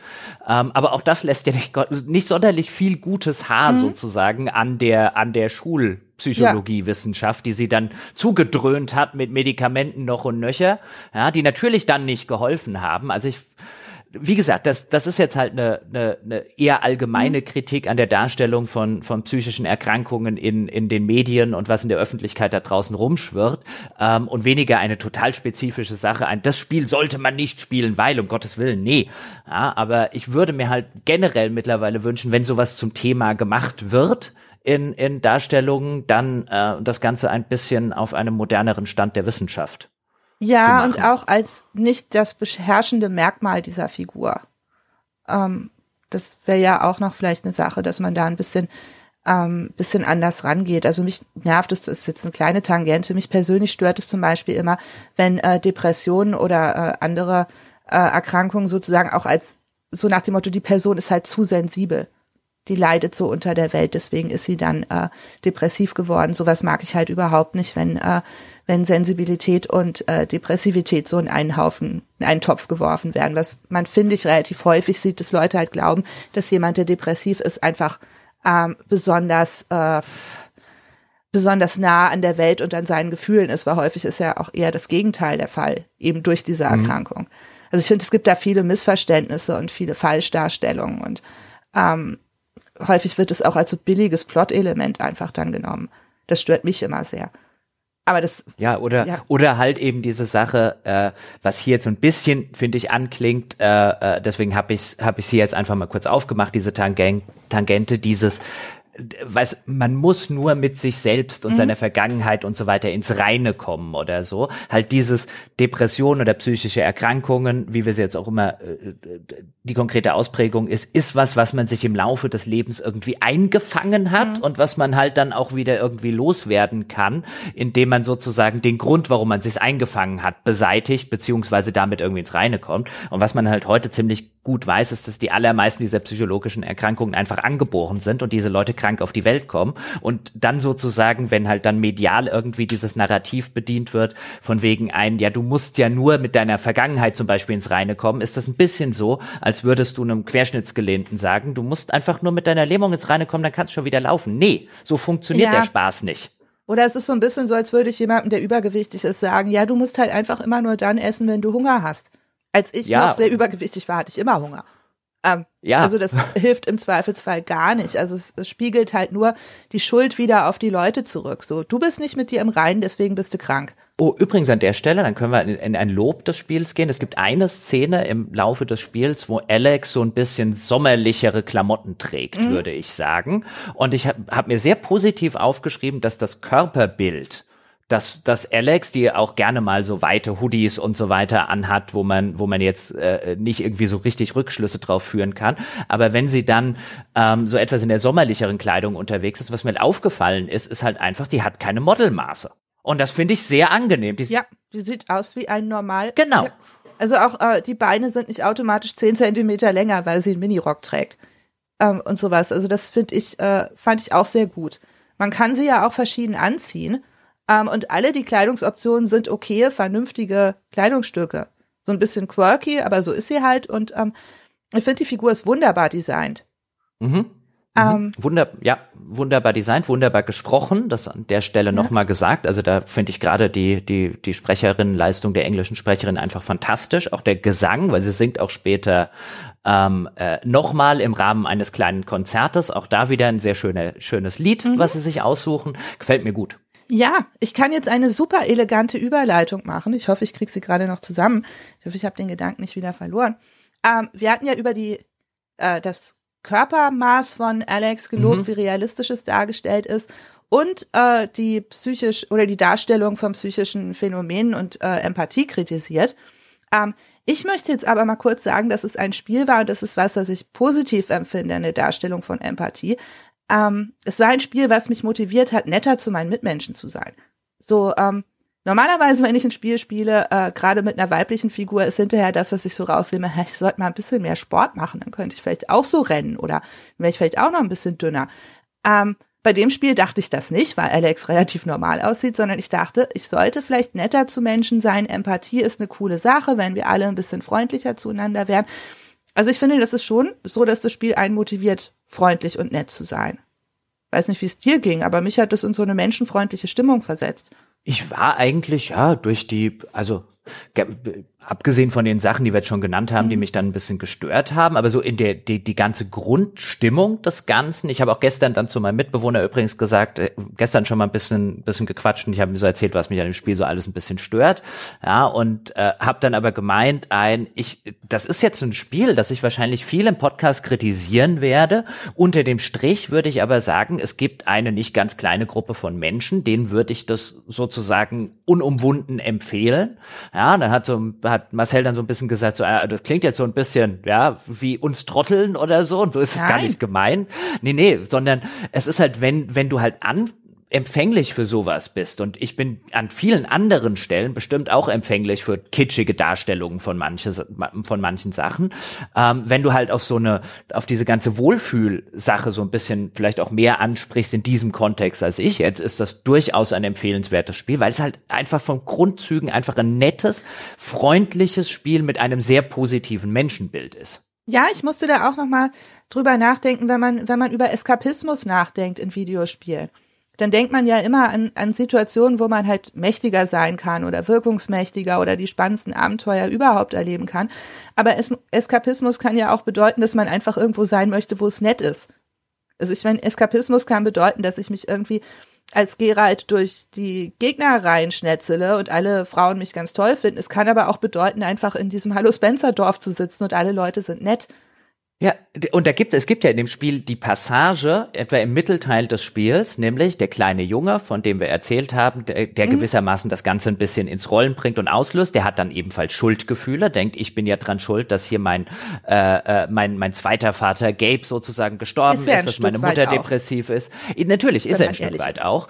Und dann geht das ganze Dorf hin und macht für den kleinen Jungen, weil der auch so im, in Comics und Rollenspielen und so drin ist, macht für den kleinen Jungen ein LARP also ein Live-Action-Rollenspiel, das wir dann zusammen mit dem kleinen Jungen als sein getreuer Barde, während er den großen Krieger Schlag mich tot spielt. Thanor. Ähm, und dann laufen wir, Thanor, genau, so heißt der Krieger, und dann laufen wir in einem, also das nahezu das ganze Kapitel ähm, besteht dann mehr oder weniger aus diesem Live-Action-Rollenspiel, wenn wir dann halt durch den Ort laufen, wo sich die Leute dann Mühe gegeben haben und der Plattenladen ist in einen Magieladen äh, äh, umgewandelt und die Kneipe ist dann so auf mittelalterliche Kneipe getrimmt. Ähm, und das Spiel hat dann auch so ganz rudimentäre Rundenkämpfe wie in einem Final Fantasy, die wir plötzlich ausfechten können. Ähm, und der ganze der ganze Teil ist unterm Strich nicht so geil gewesen, wie er jetzt wahrscheinlich klingt, wenn man ihn spielt. Mhm. Aber auch das, weißt du, dieses, das ganze Dorf, das sich daran beteiligt, den kleinen Jungen aufzuhellen ähm, und aufzupäppeln so ein bisschen, indem sie an seinem, an seinem, indem sie für ihn so ein Live-Rollenspiel inszenieren mit geradezu aberwitzig, unglaubwürdig vielen Details mhm. und Arbeiten, die drin stecken. Also man spielt das und ich sitze schon davor und denke mir, nirgendwo auf dem Planeten macht ein Dorf sowas, Nein. aber es ist cool in diesem Spiel. Ja, es ist halt, es ist irgendwie auch rührend. Ähm, das Ganze mhm. wird ja auch über diese, ähm, die heißt MyBlog äh, Seite irgendwie organisiert. Also das ist sozusagen dieses Pseudo-Facebook oder ja, diese Pseudo-WhatsApp-Gruppe, die man ähm, auf seinem Handy immer sehen kann, wo halt alle Dorfbewohner organisiert sind. Und das ist alles so nett. Also auch da wieder fragen die Leute, wie sie noch mhm. beim Lab helfen können. Und Steph schreibt dann, wer sich noch bewerbt oder wer noch eine Rolle spielen möchte und so weiter. Und es ist immer nur positiv. Es sind keine Trolle dabei, die irgendwie das kritisieren oder das irgendwie doof finden. Oh, es sind Trolle dabei. Ja, aber, aber richtige. Ganz wenig. Aber echte. Ja, gut. Ja, doch, Trolle. Das war. Ah, man kämpft gegen einen Troll. Ja, ich wollte es nur. Ja, ich weiß. Das war Ryan, der hat sich verkleidet. ja, aber mit einer Trollmaske. Okay, damit ist er ein Troll. Ähm, ja, also es ist alles so nett. Ich würde gerne in so einem Ort wohnen, aber das funktioniert halt einfach nicht. Und, ähm, und auch alle tun ihr Bestes. Das fand ich an dem Lab auch so schön, dass es halt äh, kein perfektes Lab war. Also man kommt dann in diesen ähm, Plattenladen rein und dann hängen halt einfach überall äh, Tücher über den normalen Platten und da sind halt so ein paar neue Schilder gemalt, so Zaubersprüche oder so. Und es stehen so ein paar extra Requisiten, aber es ist natürlich immer noch der Plattenladen. Also es ist halt, ähm, ich glaube, es ist so eine relativ realistische Darstellung von den Möglichkeiten, die man bei einem echten Lab halt hat. Dinge zu verändern und nicht wie in manchen Filmen oder sowas, wo dann plötzlich Hollywood-reife Kulissen aufgefahren werden. Das fand ich so schön, dass es immer noch diese, diese, dieses Nerdige hatte. Es ist ein Ort voller Nerds. Mhm. Mhm. Mhm. Ja. ja, ich fand auch, also das ist, das, das, das, auch da wieder, das zeigt so ein bisschen, was das Spiel schön und gut macht, also dieses extrem positive Menschenbild, dass alle in dem Ort, ja, vielleicht mit einer Ausnahme oder mhm. so, dass das halt alles so richtig nette Leute ja. sind, die sich gegenseitig helfen, die sich unter die Arme und greifen, die, die auch, wenn, wenn Figuren was vielleicht mal Scheiße bauen, halt nicht, nicht automatisch ans Schlechteste denken, sondern ans Beste im Menschen. Also das Dorf ist geradezu auf eine märchenhafte Art und Weise nett. Ja, und auch, äh, zum Beispiel das Ducky, das ist eine der Stammgäste in der Kneipe, man, man liest es dann in der App, dass der offensichtlich eine Vorgeschichte für seinen Lab-Charakter geschrieben hat, der die mehrere Kapitel lang war. Und sein Lab-Charakter ist eigentlich nur der Gnom, der hinter der Theke steht und Bier trinkt. Und, ähm, und das fand ich so nett und gleichzeitig auch so ein bisschen realistisch, weil für echte Labs schreiben Leute auch immer viel zu lange Vorgeschichten. Aber ich fand es einfach schön. Das war so, so amüsante Details am Rande. Und ähm, das dadurch gerät natürlich dieser Kriminalfall in den Hintergrund oder diese große Frage, was ist jetzt eigentlich wirklich passiert, wer ist jetzt eigentlich wirklich schuld. Und ich wollte im Endeffekt auch gar nicht wissen, wer jetzt schuld war. Weil es war alles so nett. Ich weiß nicht, wie. ja, das, also mich hat das, teilweise das dieser Krimi eher gestört.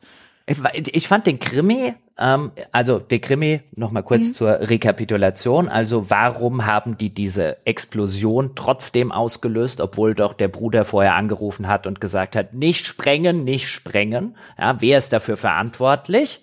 Weil die, das Minenunternehmen behauptet, der Bruder hat nie bei uns angerufen. Mhm. Ja, das ist so ein bisschen der Grundkonflikt des Ganzen oder das Grundmysterium.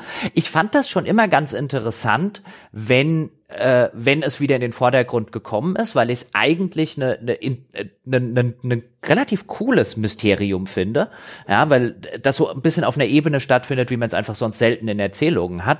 Na klar, man ahnt darüber, dass dieses Unternehmen, das dort eben diese Minentätigkeiten macht, man ahnt sehr schnell, dass das vielleicht Dreck am Stecken hat. Es wird auch sehr schnell impliziert, dass dieses Unternehmen gewissermaßen den Dorf, das Dorf im Wohlstand hält, weil es für die ganzen Jobs oder für viele Jobs zuständig äh, ist und die Kneipe und der Plattenladen und so weiter halt ohne die Minenarbeiter, die darin damit ihr Geld verdienen, halt wahrscheinlich relativ schnell pleite gehen würden. Ähm, und man ahnt schon, finde ich, sehr, sehr früh, dass da wahrscheinlich irgendwas mit dem Minenunternehmen nicht ganz astrein irgendwie gelaufen ist. Aber ja, also ich meine, wann wurden in der Geschichte von Filmen, Serien oder Videospielen jemals Minenunternehmen schlecht dargestellt? Äh, stimmt, also, nie. Die einzigen, die äh, noch unrealistischer dargestellt werden als Minenunternehmen. Ja, wahrscheinlich Minenunternehmen sind wirklich böse. Aber sie werden in Filmen auch jetzt nie irgendwie freundlich dargestellt.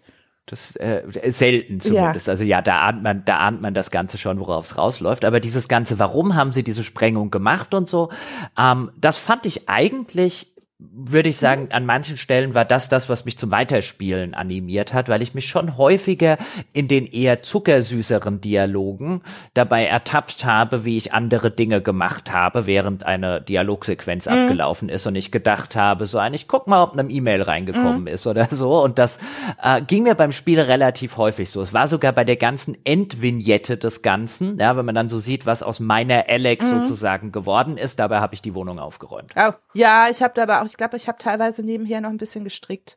Man muss ja nur ab und zu mal einen Knopf drücken. Ähm, also den, den ja. Plot, da wollte ich schon dann durchaus wissen, was es damit zu tun hat. Und leider Gottes macht es dann etwas am Ende mit diesem ganzen Plot, wo ich gesagt habe, Spiel, ich glaube dir ab dieser Stelle kein Wort mehr. Mhm. Aber das, das, das ist dann Spoiler machen. Genau, das muss dann in den Spoiler-Teil, wo ich jetzt fragen würde, haben wir denn noch was anderes vor dem Spoiler-Teil? Ich wollte noch auf einen Punkt eingehen, auf den ich mich gar nicht mhm. groß vorbereitet hatte, doch beziehungsweise ich habe hier ein Wort stehen, was mit etwas korreliert, was du ganz am Anfang gesagt hast. Und da hattest du Empathie noch mal so ein bisschen gegendert. So, äh, ich weiß gar nicht mehr, was du jetzt genau zu Empathie und weiblichen Charakteren gesagt hattest ganz am Anfang. Magst du es noch mal wiederholen? Immerhin hast du es gesagt. Ja, ich hatte gesagt, dass man ja gemeinhin in einer Öffentlichkeit sehr häufig insbesondere Frauen diese Empathiefähigkeit und diese emotionale Intelligenz mhm. zuspricht und sozusagen sagt, das sei eine wie auch immer geartete weibliche Stärke. Mhm. Mhm. Ähm, das wird ja häufig, häufig einfach getan. Ja. Jetzt mal ohne, ohne, ohne jede Beurteilung, inwiefern das stimmt oder nicht stimmt, sondern einfach nur, das ist ja etwas, was man häufig Frauen insbesondere zuspricht, diese Stärke, auch Frauen zum Beispiel in Führungsfunktionen mhm. und Co. Und mich dann natürlich interessiert, wie deine Perspektive darauf ist. Ich mag das persönlich gar nicht weil es immer dieses ist, wir rücken damit Frauen halt in dieser Dichotomie aus Gefühl und Verstand irgendwie halt mal weiter auf die Gefühlsseite. So die können es halt. Ist Du meinst, äh, du meinst so wie, wenn nur, nur zum Verständnis, man hat früher ja gerne Frauen nachgesagt, von wegen, ja, die sind ja zu gefühlsdusselig, mhm. ja, und weinen immer zu schnell, äh, weißt du, die, die, die können ja nicht an irgendwelche wichtigen Positionen und du kritisierst jetzt, dass man quasi das Gefühlsdusselige einfach nur ins Positive verkehrt. Ja, man hat es halt einfach nur umbenannt in Empathie mhm. und äh, mhm. es kann einem immer noch genauso negativ ausgelegt werden wie vorher. Man wird jetzt vielleicht ein paar Mal gelobt, aber im Endeffekt äh, kann man auch jemandem dann sagen, sie ist ja zu empathisch, um auch mal durchzugreifen oder so. Ähm, also ich finde, das ist einfach nur eine Umbenennung von, äh, von alten Klischees. Plus, dass es Männer so ein bisschen einschränkt, beziehungsweise für Männer eine billige Entschuldigung ist. Äh, so, äh, ja, dieser ganze Empathiekram, das liegt mir halt nicht so, weil ich bin Mann. Ähm, und das glaube ich einfach nicht. Also ich glaube, äh, Männer und Frauen sind da vielleicht unterschiedlich sozialisiert. Ich kenne jetzt da auch keine Studienlage oder so. Aber ich, denke, das kann man ja auch ein Stück weit lernen. Wir alle lernen das. Empathie ist was, was teilweise angeboren ist und teilweise offensichtlich, zumindest hat der Wikipedia-Artikel das gesagt, auch jeweils vom Umfeld her mit anerzogen und angelernt wird. Und ähm, deswegen, darauf wollte ich nämlich eigentlich hinaus, dass wir ja das, was Alex haben, jetzt gar, hat, gar nicht so als Empathie bezeichnet haben, sondern so ein bisschen auch als Deduktion. Und äh, dann ist mir aufgefallen, dass wir schon eine Figur haben, die in, in Filmen und Serien was ziemlich ähnliches macht wie sie. Und das sind nämlich Profiler. Also mhm. wenn wir an so Serien wie Hannibal oder äh, Das Schweigen der Lämmer oder so denken, im Grunde macht sie genau das. Sie versetzt sich in jemanden rein und schaut dann auf Hinweise in der Umgebung und überlegt dann die Motivation. Fand ich relativ mhm. ähnlich. Also wie wenn äh, bei Hannibal äh, jemand den Tatort untersucht und dann daraus erschließt, was der jeweilige Killer sich gedacht hat. Und auch da wird dann ja schon dieser, dieser Zwiespalt aufgemacht, dass man sich aber auch nicht zu sehr in den Killer reinversetzen sollte, sondern dann könnte das einen ja auch verändern. Und das hat mich so ein bisschen an Alex und ihre mangelnde Abgrenzung gegenüber Leuten ähm, erinnert. Und der Profiler zum Beispiel ist eine Figur, die häufig auch männlich besetzt ist. Bei sowas wie Mindhunters oder so. Mhm. Also da nennen wir das dann halt irgendwie Verhaltenswissenschaft oder Verhaltenspsychologie, ähm, aber im Endeffekt ist es genau das, was Alex hier auch macht. Nur dass es halt anders benannt wird, würde ich sagen. Also ich würde das jetzt gar nicht so als geschlechtsabhängig sehen. Mhm. ist einfach nur Framing. Bei dem ja, und bei dem Geschlechtsabhängigen, du hast ja schon angedeutet, also dieses sind Frauen emotional intelligenter als Männer, wird wahrscheinlich unter dem Strich eine sehr langwierige Nature versus Nurture Diskussion. Also dieses ist das angeboren mhm. versus ist das sozial halt einfach antrainiert, konditioniert, konstruiert.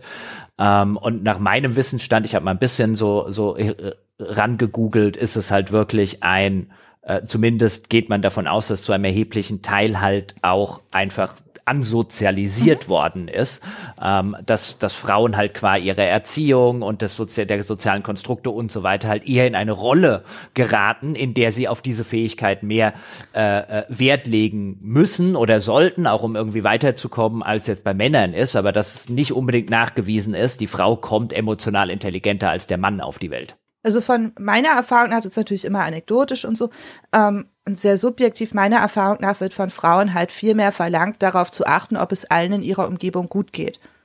Und dafür muss man natürlich auch ein bisschen Empathie trainieren und so. Mhm. Und, ja, und äh, es ist ja auch, mh. und es ist ja auch zumindest jetzt aus meiner Erfahrung so, dass es Männern durchaus auch im beruflichen, nicht nur, mhm. aber ähm, äh, auch gerade in diesem Umfeld auch häufig sehr positiv ausgelegt wird, wenn sie sich, wenn sie halt sehr durchsetzungsfähig sind und sagen, was sie wollen und sozusagen und vielleicht auch mal an der einen oder anderen Stelle über eine Leiche gehen, während das bei Frauen dann ja im umgekehrten Fall sehr häufig, dann gerade auch in dem beruflichen Umfeld das, was dem Mann als positiv ausgelegt wird, der ist führungsstark, der ist durchsetzungsstark, bei der Frau sofort sehr negativ ausgelegt wird. Mhm, genau, weil es halt auch gleich als unweiblich gesehen wird und damit auch so ein bisschen mhm. als Verrat am Geschlecht. So, wenn wir jetzt hier schon eine Frau in der Führungsposition haben, soll sie sich auch gefälligst wie eine verhalten. Sonst hätten wir ja auch einen Mann nehmen können. Oder sonst hätten wir ja auch einen Mann äh, genommen. Genau. Und, und, oder dann wird gerne, dann, dann ist es ja ein Mann-Weib. Mhm. Genau. Das ist ja dann der Ausdruck, der dann gerne mal be bemüht wird, ja, um, um einfach zu sagen, die ist nicht weiblich genug. Ja, man könnte natürlich äh, deprimierenderweise natürlich sagen, Männer, die zu unmännlich auftreten, kommen gar nicht erst so weit. Also es ist ja ein Problem, was immer zwei Seiten hat. Also als Mann muss mhm. man ja auch, oder gerade bei Jugendlichen, ist es ja auch oft so, du solltest als Junge nicht zu empathisch und nicht zu freundlich sein. Also wenn dein Kumpel schlecht drauf ist, dann haust du ihm vielleicht eher auf die Schulter und sagst, hey, lass mal ein Bier trinken oder eine Runde Fußball spielen und setz dich nicht irgendwie neben ihn und bist empathisch und fragst, ob er drüber reden möchte und sowas. Also das kann man vielleicht auch machen. Ich weiß nicht, wie das unter Jungs so ist, aber das Klischee ist halt anders. Das Klischee ist halt eher so, dass ja. Männer halt Männer der Tat sind. Ja, komm, wir gehen eins Saufen. Ja, ich, ich meine, es ist ja. häufig auch der Ausgangspunkt für alle weiteren Sachen, wenn es jetzt nicht zu häufig vorkommt.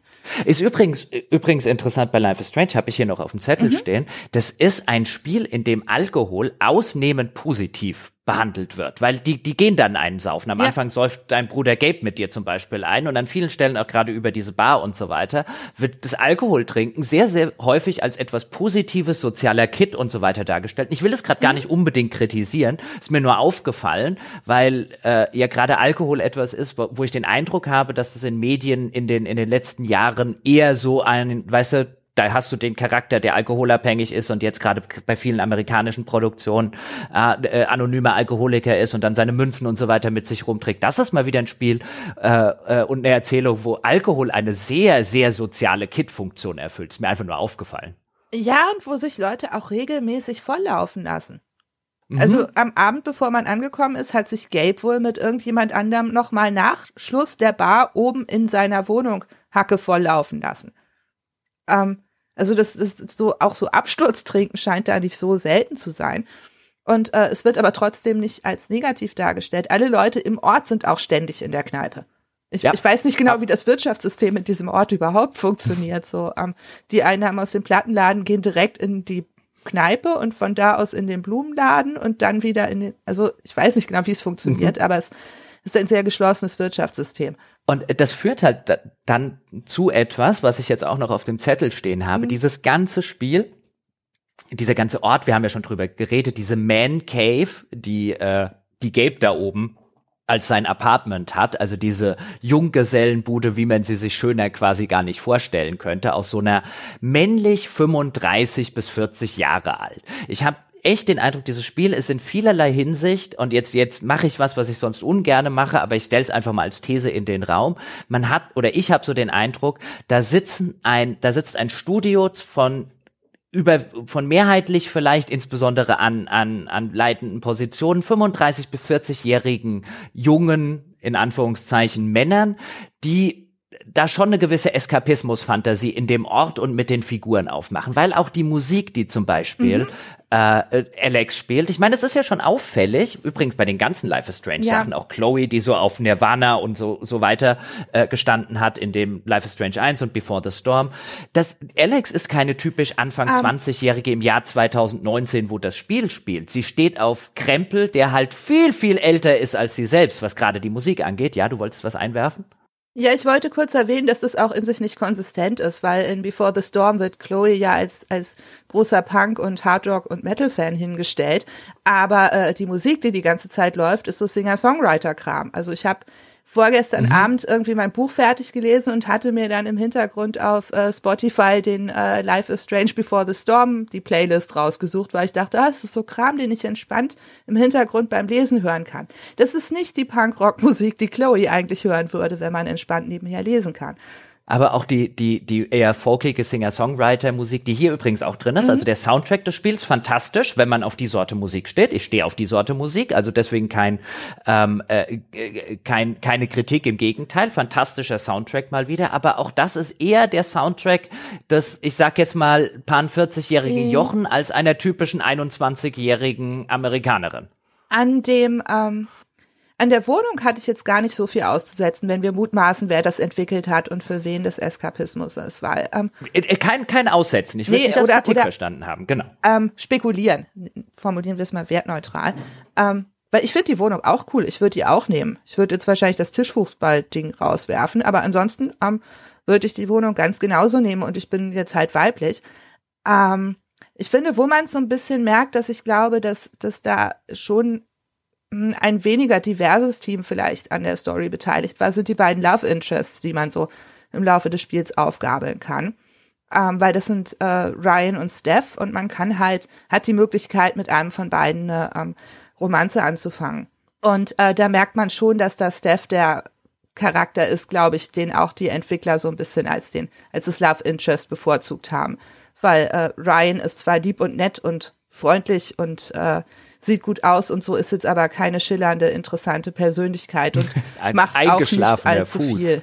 Und äh, Steph entspricht schon eher der Wunschvorstellung, die ich einem 35-jährigen männlichen äh, Entwickler, mhm. Storyschreiber oder so zubilligen würde. Oder lassen, lassen wir vielleicht das, das, das, das Männliche weg, aber ich finde es ja. jetzt ganz interessant, dass das das nächste Spiel in der Reihe ist, wo du jemanden mit jemandem zu tun hast, die sich sehr über Musik definiert, wie jetzt mhm. Chloe genauso. Ähm, äh, und deren Musik halt auch wieder quasi, wo, wo man vermuten würde, das ist eher die Musik der, der Erfinder, als natürlich wird es auch in den Vereinigten Staaten im Jahr 2019 21-jährige junge Frauen gegeben haben, die auf Alternative Rock aus den 90ern und 80ern gestanden haben. Will ich behaupten, dass das nicht passiert. Aber ich finde es so interessant, dass in der Reihe halt einfach keine jungen Frauen auftauchen, die halt auf zeitgenössische Musik stehen. Mhm. Und ähm, das fällt halt, also nicht nur bei dem Creep-Song zum Beispiel auf, sondern auch wenn sie dann auf so einem, bei so einem kleinen Volksfest in dem Ort ja, dann wird sie, wird äh, Alex ein bisschen genötigt, ein, äh, ein Lied äh, zu präsentieren und da ist es halt Blister in the Sun von Violent Femmes. Mhm. Ein Ding aus von 1983, ja. glaube ich. Ich mag den Song, mhm. der Song ist cool. Ich beschwere mich nicht über die Auswahl des Songs, im Gegenteil. Ich finde es halt nur einfach als Beobachtung ganz interessant, dass äh, Alex mit 21 den Musikgeschmack eines 40-Jährigen hat. Na gut, man könnte natürlich sagen, auf solchen Dorffesten kommt immer eine Coverband, die 30 Jahre alte Lieder spielt und es sind halt heute nicht mehr die Beatles. Ähm, das könnte man natürlich sagen. Aber vielleicht sind wir auch einfach jetzt in dem Alter, wo die Musik von früher so, ja. Aber ich verstehe, was du meinst. Also es ist halt, es ist keine Darstellung von Jugendkultur auch oder so. Auch diese Tagebücher, die die Figuren in diesen Spielen immer führen, die voll sind mit irgendwelchen Zeitungsschnipseln und aus äh, Buchstaben zusammengeklebten Sachen und irgendwelchen sehr kompetenten Skizzen von irgendwas und originellen Beobachtungen. Das sieht nicht aus, wie ein realistisches Tagebuch von einem heutigen Teenager aussieht. Nee, ich finde ich finde immer, also jetzt so unterm Strich, es gibt eine ganze Reihe von so Coming-of-Age-Geschichten. Also ich meine, die, die berühmteste in der englischen Literatur ist ja zum Beispiel Catcher in the Rye, also mhm. der Fänger, Fänger im Roggen von Salinger, die, den ich immer ganz entsetzlich fand, weil ich fand, das war ein 40-jähriger Versuch, sich ins Leben eines 17-Jährigen reinzuversetzen. Ich habe es gleich einfach gar nicht gelesen. Sehr gut. Ähm, und hier, das hier ist lange nicht so schlimm, um Gottes Willen, das will ich, damit nicht sagen, aber die, die Coming-of-Age-Medien äh, sind mittlerweile, haben, haben sie häufig so dieses, dieses, dieses, dieses Gefühl bei mir ein, das ist nicht wirklich ein, ein glaubwürdige junge Person, wenn ich mir jetzt so Gedanken drüber mache, sondern das die idealisierte junge Person aus Perspektive eines mittelalten Menschen. Ja, ich, ich und das ist ja auch okay. Ich finde es nur als Beobachtung. Ich finde es auch gut, weil ich heutige Teenager vielleicht auch nervig fände. Also ich bin Lehrerin, ich habe jeden Tag mit heutigen Teenagern zu tun. Ich bin eigentlich ganz froh, wenn ich dann in einem Videospiel nicht den realistischen heutigen Teenager so oh, kann, sehe. Du sitzt wahrscheinlich da, kann ich nicht eine ganze Klasse voller Alexes haben. Ah, das wäre schon schön. Die, ach, das wäre super. die dürfen auch meine Gedanken lesen. Einfach weil sie so nett sind. ja. ähm, nee, also ich äh, mein, es grast ja so ein Stück weit auch die Nostalgie nach der eigenen Jugend ab. Also alle mhm. Coming-of-Age-Geschichten sind ja ein Stück weit immer für den Leser der späteren Zeit, der sich dann daran zurückerinnert, wie das war. Also ähm, gerade so, oder die literarischeren Coming-of-Age-Geschichten wenden sich ja häufig eher an ältere Leser. Ähm, ich meine, wenn Jugendliche heute Coming-of-Age-Geschichten lesen, lesen sie ja eher so John Green-Sachen und so, soweit ich das überblicken kann, ähm, weil die halt einfach näher an ihnen dran sind. Ähm, und äh, andere Romane und andere Sachen wie Life is Strange grasen halt eher unsere Nostalgie ab. Ähm, ist mhm. ja auch okay. Und ich finde, das mhm. muss ich ganz ehrlich sagen, ich bin häufig gar kein großer Freund von äh, Coming-of-Age-Geschichten, weil ich oft das Gefühl habe, dass sie mit meinem Coming-of-Age wenig zu tun haben. Und ich muss sagen, dass Life is Strange mich da mehr abgeholt hat als viele andere Geschichten. Mhm. Also auch als ähm, alle anderen Teile von Life is Strange war True Colors, vielleicht auch wegen dem Design der Hauptfigur und so, äh, für mich zugänglicher und für mich interessanter auch als Coming-of-Age-Geschichte. Weil ich halt finde, dass in den früheren Spielen die äh, weiblichen Figuren halt doch immer noch klischeehafter waren und häufig auch mhm. noch mehr so eine, so eine Mensch, men, ach Gott, männliche Wunschvorstellung, wie weibliche Teenager sind, waren. Und ich mhm. finde Alex da erheblich realistischer. Da stimme ich zu. Und jetzt können wir so ein bisschen äh, mit diesen Worten mhm. in Richtung Fazit äh, schlittern, na, bevor wir dann noch das, das komplette Ende verraten und äh, de, den Grund verraten, warum ich das Ende echt ziemlich dumm leider Gottes finde.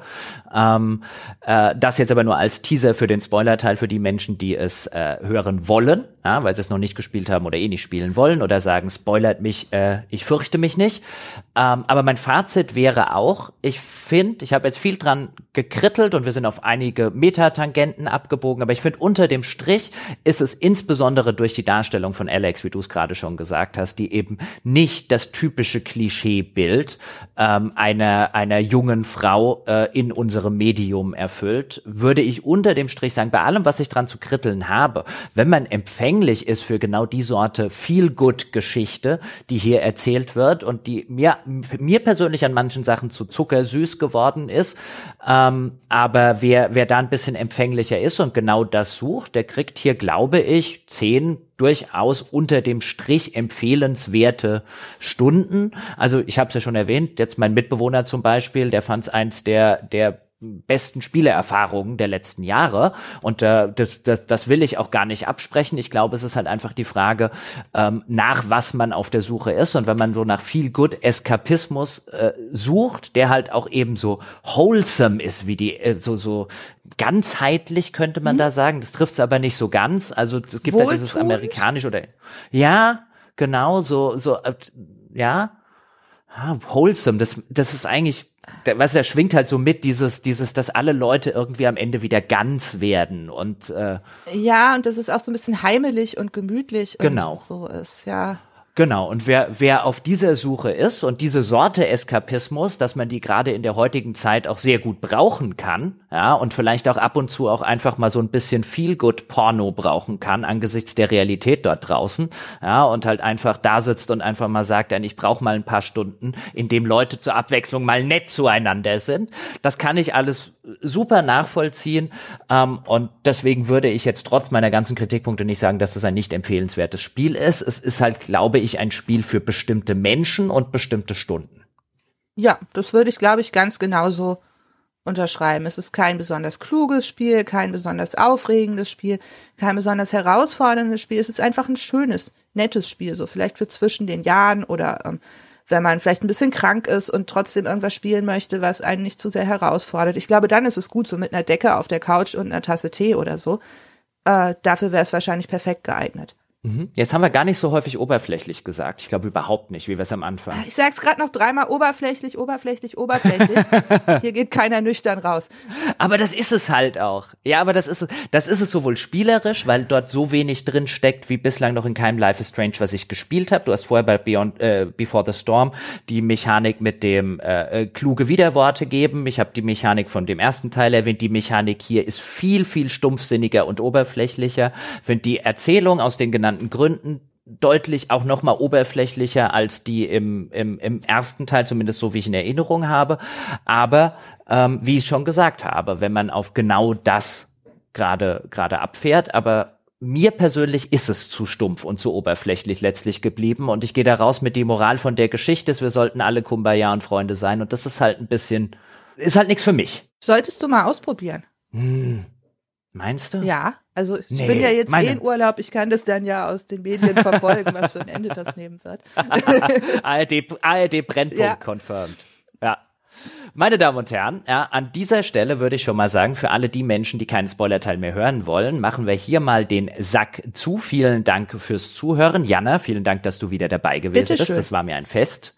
Ähm, und wenn es Ihnen auch ein Fest war oder wenn es Ihnen ein Fest sein soll, dann können Sie einfach mal vorbeischneien unter gamespodcast.de slash Abo. Dort könnt ihr nämlich für fünf Euro Unterstützerin oder Unterstützer dieses kleinen, aber hoffentlich feinen Podcasters werden. Und, das will ich an dieser Stelle mal sagen, Jana auch noch mal hören könnt, denn du warst bei Dom, der hat bei uns, der Dom Schott hat bei uns ein kleines, aber feines Format namens Gänsehaut, wo es um Horrorspiele geht und Horrorexpertin Jana war oder ist demnächst, ist mir noch nicht ganz klar, wann die Folge erscheint, wir müssen da immer mal ein bisschen vorproduzieren manchmal, aber bei Gänsehaut zugange und hat sich mit Einbalsamierung beschäftigt. Oh ja, es war mhm. so ein Spaß. Mhm. Oh ja, wer das hören will, ja, als Unterstützer oder Unterstützerin kann man das gerne tun. Wer mit uns diskutieren möchte über diese Folge, über andere Folgen, über Dinge, die wir heute gesagt haben, kann das tun unter forum.gamespodcast.de. Und wer möchte, und da wären wir ebenfalls sehr dankbar dafür, der kann uns irgendwo, wo er diesen Podcast auch immer hört oder wo sie diesen Podcast auch immer hört, ähm, ob jetzt bei Apple, ob bei Podcast Addict, wo auch immer, einfach mal eine 5-Sterne-Bewertung dalassen, eine verdiente 5-Sterne-Bewertung Bewertung. Das hilft unserem Podcast sichtbar zu bleiben, neue Hörerinnen und Hörer zu gewinnen. Ja, und wir können uns auch einfach cool damit fühlen, ja, weil wir die verdiente 5-Sterne-Bewertung abgegriffen haben. Sie können sich cool fühlen, weil sie die verdiente 5-Sterne-Bewertung gegeben haben. Das soll es für heute gewesen sein. Wir hören uns nächste Woche wieder oder gleich im Spoiler-Teil. Ja, falls Sie keine Spoiler haben wollen, jetzt also wie früher Peter Lustig in Löwenzahn hier abschalten, denn hier there be Spoilers, Jana. Yay. Spoilers. Oberflächlich. Ich fass mal kurz. Weiter trinken. Oh, ich fass mal kurz das Ende zusammen. Meine Damen und Herren, wir haben das Ganze verlassen im normalen Podcast. Wir wissen, es hat diese Explosion, diese Sprengung durch diese Minenfirma gegeben, obwohl der Gabe doch dort angerufen hat und gesagt hat, hier, da, wir sind da noch unterwegs, wir suchen da einen kleinen Jungen, die Firma hat das trotzdem gesprengt. Was hat es damit auf sich? Stellt sich heraus, und das erfahren wir auch schon relativ früh im Spiel, so ein bisschen als so eine Art kleinen Nebenplot, beziehungsweise Dinge, die in der Vergangenheit passiert sind, dass der Jet, also der Inhaber, der äh, Kneipe, bei dem Gabe arbeitet und der so ein bisschen so wie so eine zweite Vaterfigur zu Gabe ist, dass der vor vielen oder nicht ganz so vielen Jahren, so vor einigen Jahren war er auch noch Minenarbeiter und Minenvorarbeiter scheinbar und hat es damals geschafft, bei einem Einsturz seine ganze äh, Gruppe von seinen ganzen Minenleuten dort rauszuschaffen, was bedeutet, dass ihm irgendwie eine Plakette verliehen wurde, weil er irgendwie der Held gewesen ist, der damals in einem Minendesaster all seine Leute gerettet hat. Stellt sich heraus, das war nicht ganz so, denn damals in dieser alten Mine, wo es zu dem Einsturz gekommen ist, dort sind im Gegensatz zu dem, was man der Öffentlichkeit anscheinend gesagt hat, einige Minenarbeiter zu Tode gekommen, weil der Jet sie im Stich gelassen hat.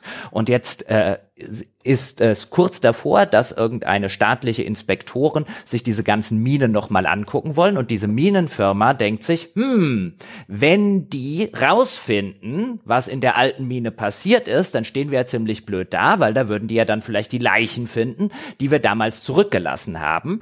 Also sprengen wir diese alte Mine nochmal ja, damit eben das Ganze verschüttet gerät, was dort passiert ist und die Inspektoren das nicht rausfinden.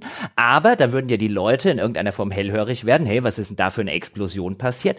Also tarnen sie diese Explosion durch diese andere Sprengung, die dann eben ausgelöst wurde in einer der neuen Minen, durch die Gabe äh, äh, dann zu Tode gerät. Gewissermaßen ist also diese Explosion, durch die Gabe stirbt, das Ablenkungsmanöver für die eigentlich wichtige Explosion, mit der sie die Indizien aus der Vergangenheit beseitigen wollen.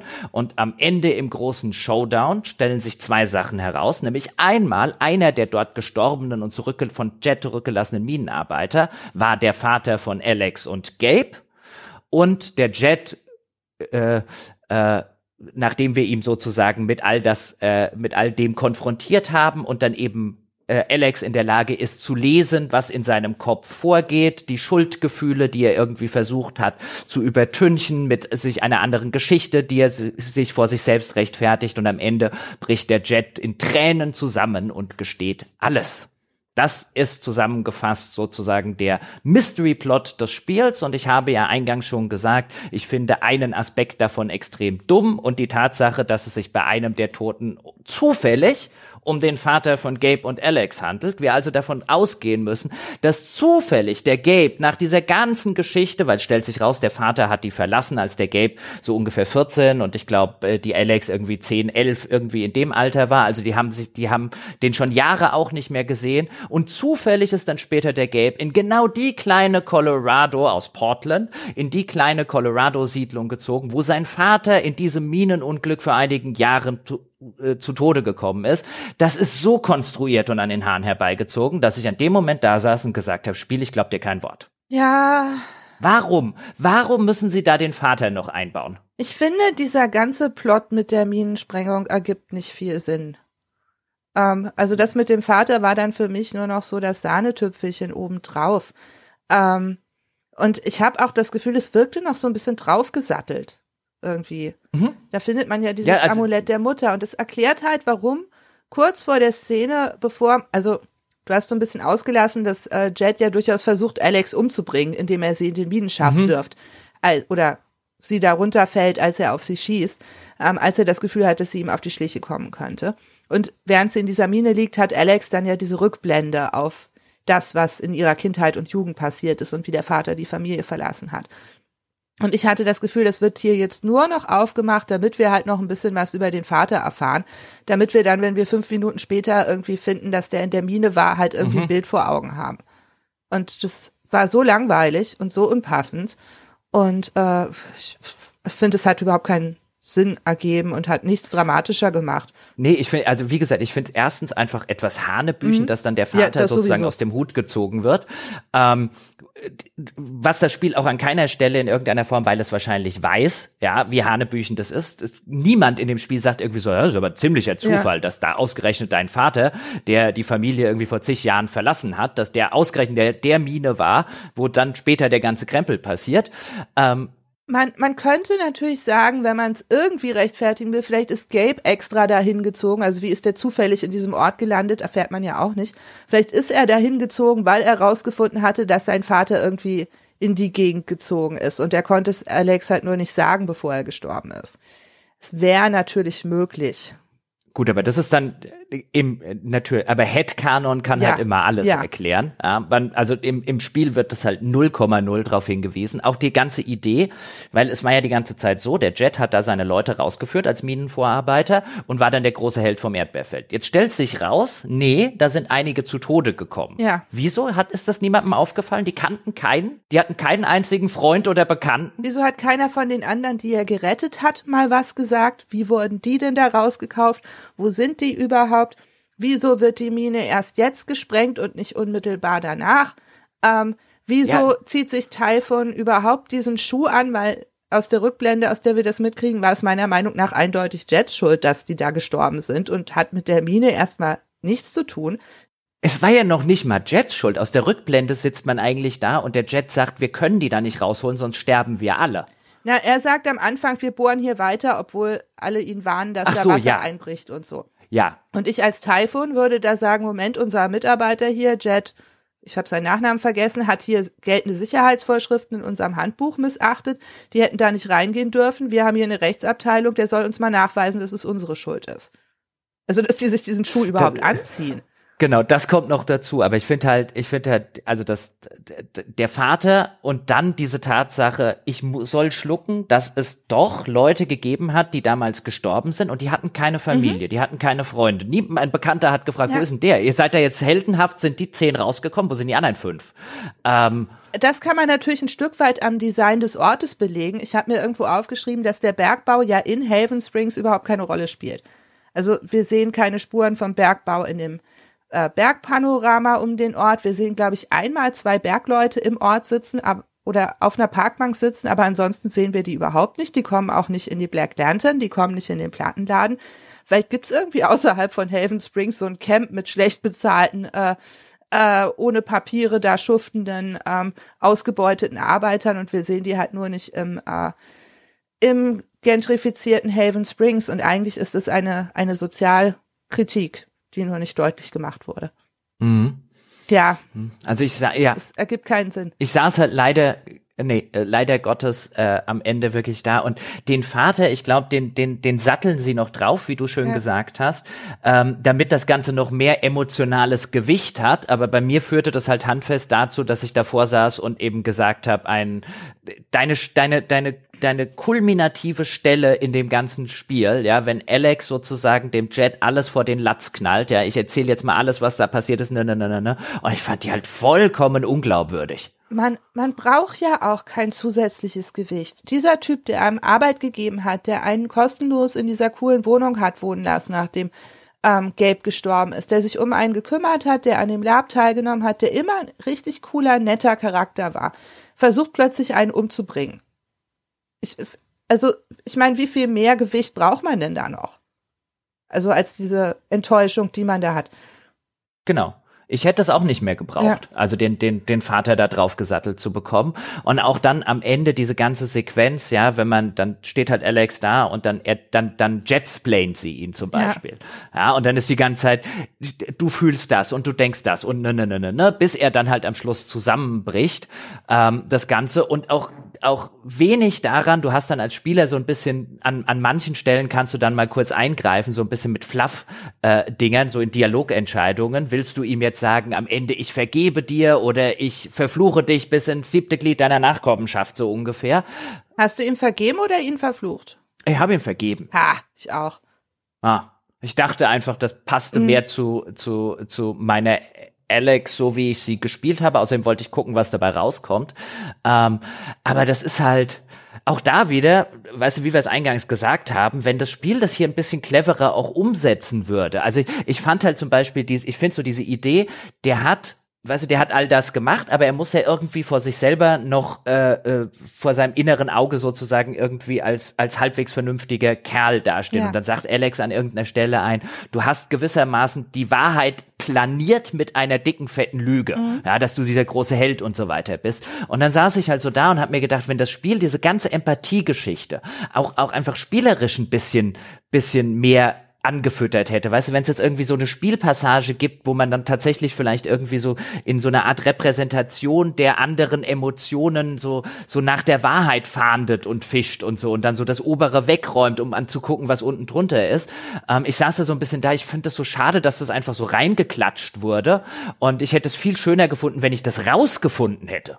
Ja, es ist ja insgesamt das große Problem an einem äh, Whodunit-Krimi-Plot mit Gedankenlesen. Also warum ist uns nicht vorher schon aufgefallen, dass Jet irgendwie was verbirgt? Bei äh, der Minensprecherin, die wir zwischendurch kurz treffen, stellt man es schon fest, dass die irgendwas zu verbergen hat, aber äh, Jet sehen wir eigentlich immer nur in Situationen, wo er glücklich ist und in seinem Element. Und immer wenn man versucht, seine, seine Aura zu lesen, kommt dabei nichts raus. Äh, nur ganz am Ende hat man dann plötzlich diese tiefen Einblicke. Und das wird mhm. aber durch nichts gedeckt, was wir vorher gesehen haben. Der fühlt sich nicht schlecht. Ich glaube, es gibt zwei Stellen im Spiel, wo man seine Aura sehen kann und die ist immer golden und glücklich. Äh, ich glaube, am Anfang ist es, ist es nicht, also sie ist natürlich nicht glücklich, nachdem Gabe gestorben ist, weil das hat er, hat er ja, hat er ja nicht gewollt tatsächlich, war aber jetzt auch nicht in der Lage, da zu sagen, nee, Leute, so geht's nicht, weil sonst wäre ja seine ganze Lebenslüge äh, irgendwie wieder aufgekommen. Ähm, also ich. Ja. Ich fand das Ende auch äh, nicht gut und weit hergeholt. Und es hat halt aber auch dieses Problem, dass man das ganze Spiel über keinen wirklichen Antagonisten hat. Das finde ich macht das Ganze auch noch so ein bisschen langweiliger. Ja. Dieser Typhoon-Konzern, der aber ansonsten nur durch diese Frau, die auf ihrem Laptop schreibt, auftritt, der, der spielt halt keine Rolle, der ist gesichtslos und langweilig. Und äh, das fand ich war auch so ein Problem, dass man nie irgendwie mehr über diese Hintergründe mitbekommen hat. Und es wirkt alles so lieblos und billig. Was mir halt, was mir gut gefallen hat, das hatte ich dir, glaube ich, dann auch per WhatsApp oder so geschrieben gehabt. Also bevor ich überhaupt in dieses letzte Kapitel gekommen bin, habe ich spätestens als dieses Live-Action-Rollenspiel, das mhm. wir vorher schon gelobt haben, stattgefunden hat, habe ich gedacht an, weil man eben die ganze Zeit diese Hintergrundgeschichte mit dieser heldenhaften Geschichte von Jet in dieser alten Mine und jetzt wieder mit der Mine und so weiter. Mir war eigentlich relativ klar, der wird am Ende irgendwie als Bösewicht enttarnt. Und dann macht das Spiel aber was, was ich echt cool finde, nämlich in dem Live-Action-Rollenspiel geht's am Ende irgendwie gegen den bösen, untoten Zauberer. Und der wird von Jet gespielt. Und dass das Spiel sozusagen den Bösewicht des Spiels in dem Live-Rollenspiel Bösewicht schon foreshadowt, finde ich einen netten Zug. Ja, das ist wirklich schön. Das hat mir gefallen. Ich meine, das Ende vom Spiel Spiel ist ja eigentlich auch so ein bisschen dazu da, um zu gucken, wie sich die anderen Dorfbewohner verhalten. Ähm, weil je mehr man denen vorher geholfen hat, glaube ich, beziehungsweise je mehr man auf sie eingegangen ist, umso mehr, stell mehr Leute stellen sich dann später auf Alex Seite, wenn sie Jet beschuldigt. Ich weiß nicht, ob dir das aufgefallen ist. Das ist mir aufgefallen, weil bei mir haben sich sehr wenige auf meine mhm. Seite gestellt. Ich habe ihnen offensichtlich nicht genug geholfen. Ja. Das war bei dem Spiel völlig egal. Also am Ende habe ich ihn trotzdem entlarvt. Ja, das schon. Aber bei mir war es so, dass ich mhm. beim ersten Durchgang im Januar am Ende mehr Leute auf meiner Seite hatte, weil ich da noch mehr Bock auf diese Kleinquests ähm, hatte. Und als ich jetzt für den Podcast gespielt habe, hatte ich halt teilweise einfach keine Lust mehr, noch irgendwie so äh, kleinen Kram nebenher zu machen. Und es hat sich dann am Ende so ein bisschen gerecht. Ähm, es, es lässt halt auch so viel offen. Ich weiß, dass du eine von den beiden Romance-Optionen äh, weiterverfolgt, also Steph oder Ryan. Ja, ich habe äh, ich hab Ryan einfach mal genommen, weil ich genau wie du vorhin schon gesagt hast, mir sehr sicher war, dass die äh, Entwickler oder das Spiel will dich ziemlich in Richtung Steph mhm. drängen. Man sieht ja auch dann am Ende jedes Kapitels äh, Statistiken, was die was die wie viel Prozent der Spieler gemacht haben und ich glaube über fast 70 Prozent haben Steph ja. als Romance-Option genommen ähm, und deswegen sitze ich natürlich immer so als als als kleiner Anti-Mensch da, ja erstmal gegen den Strom schwimmen. Ich nehme mal den Ryan und äh, er ist wirklich ein sehr ein sehr netter eingeschlafener Fuß. Ja, ist schon super nett, aber äh, bisschen Ja. langweilig. Ähm, aber am Ende stellt er sich dann ja auch zuerst, also zumindest bei mir hat er sich dann erstmal auf die Seite seines Vaters gestellt. Was ja auch irgendwie klar ist, weil wenn man äh, gerade frisch mit jemandem zusammen ist und dann beschuldigt man dessen Vater des Mordes, ist, äh, ist keine schöne Situation für die betroffene Person. Ja, und dann, dann hat halt, das war bei mir auch, Ja. aber dann hat Steph halt auch reagiert, so, Ryan, was bist denn du für ein Arsch? Guck dir doch hier mal Alex an. Und ich sitz so da ein, ey, dass der jetzt als allererstes mal nicht sagt, juhu, mein Vater ist ein Mörder, ich glaub Alex an alles, was sie mir erzählt. Äh, ja, aber Ja, auf der anderen Seite macht es natürlich ein bisschen mehr Drama. Also da kommt dann so ein bisschen das interpersonelle Drama, was ich mir ein Stück weit mehr im Spiel gewünscht hätte. Ähm, weil da dann halt auch so Gewissenskonflikte mit reinkommen und so. Aber es kommt halt in den letzten zwei Minuten und am Ende schreibt Rhyme einem irgendwie noch drei WhatsApps, dass es ihm leid tut, nachdem sein Vater Ja, sich selbst ich dachte mir hat. auch, Und also ich dachte wenn- mir nur so, aha, ja, ist schön, dass es dir leid tut, aber es ist keine gute Basis für eine Beziehung. Ja, aber die- genau, und die, die, die, die, das Tränengeständnis braucht das Spiel ja auch, damit es eben nachher sowas machen kann, wie der Ryan entschuldigt sich dann noch bei dir, ähm, weil ja jetzt völlig klar und erwiesen ist, der Vater war es halt wirklich. Ja, und deswegen kann er aus der Nummer nicht raus. Und auch da wieder natürlich, das Ganze soll zu einem Wohlfühlende kommen. Ja, es soll dann nicht mehr sowas übrig bleiben wie ein, äh, der Vater gibt. Also es hätte ja interessant sein können, was ich cool gefunden hätte, wenn es ein Ende gegeben hat, in dem man so wenig rausgefunden hat, dass eben keiner einem geglaubt hat. Ja. Ich habe ja noch gedacht, in dieser, in dieser Endsequenz, wenn man ihn, ihn konfrontiert auf dieser Sitzung des Stadtrates, wenn dann alle wichtigen NPCs da sind und dann die NPCs, die man nicht überzeugt hat, die stehen dann halt da und sagen sowas wie, ja, ich kann ja schon verstehen, Kleines, ja, du hast deinen Bruder verloren, kann ja verstehen, dass bei dir nicht mehr alles gerade da oben im, im Kopf so richtig abläuft, du kannst doch hier nicht solche Geschichten erzählen. Und ich saß halt noch da und habe gedacht, ach, das wäre ja cool, wenn es ein Ende gäbe, dass ich so versaut habe, dass mir einfach keiner glaubt. Aber Und dann packt, hat man noch so eine Cutscene, wo ein Sheriff Pike ins Auto setzt, einen vor die Stadtgrenze fährt und so rauskickt. Und lass dich hier nie wieder blicken. Ja, das, also das, genau. Das, das hätte ich, das hätte ich wie ein geiles Ende empfunden, auch wenn es natürlich in dem Moment emotional Mhm. unbefriedigend gewesen wäre. Aber nein, das Spiel will, egal was du vorher gemacht hast, das tränenreiche Geständnis kommt und es das, das letztlich weitere Ende ist einfach der Fluff in Richtung, bleibst du jetzt in, in Haven. Also ich bin, meine Alex ist in Haven wohnen geblieben, hat den, hat den Plattenladen übernommen und sieht sehr glücklich aus. Ja, ich fand ihre Musik jetzt auch nicht so schlecht, aber ich dachte, das ist nicht gut genug, um damit in Berlin eine Karriere zu beginnen. Genau. Aber gut, meine Damen und Herren, ich glaube, wir haben jetzt genug geredet. Ja. Ja, über äh, Life is Strange. Wir sind schon wieder dick über der Zwei-Stunden-Marke. Ich stelle fest, ja, egal ob ich mit Jana podcaste, mit André podcaste, ja, es gibt immer viel zu erzählen. Ja, Mhm. An dieser Stelle, Jana, nochmal vielen, vielen Dank, dass du dir die ganze Zeit genommen hast und vielen Dank an euch dort draußen fürs Zuhören. Wir hören uns, habe ich ja schon erwähnt, hoffentlich vielleicht nächste Woche wieder. Wie gesagt, diskutieren Sie gerne mit uns über diese Folge und andere Folgen. Wir freuen uns und bis dahin.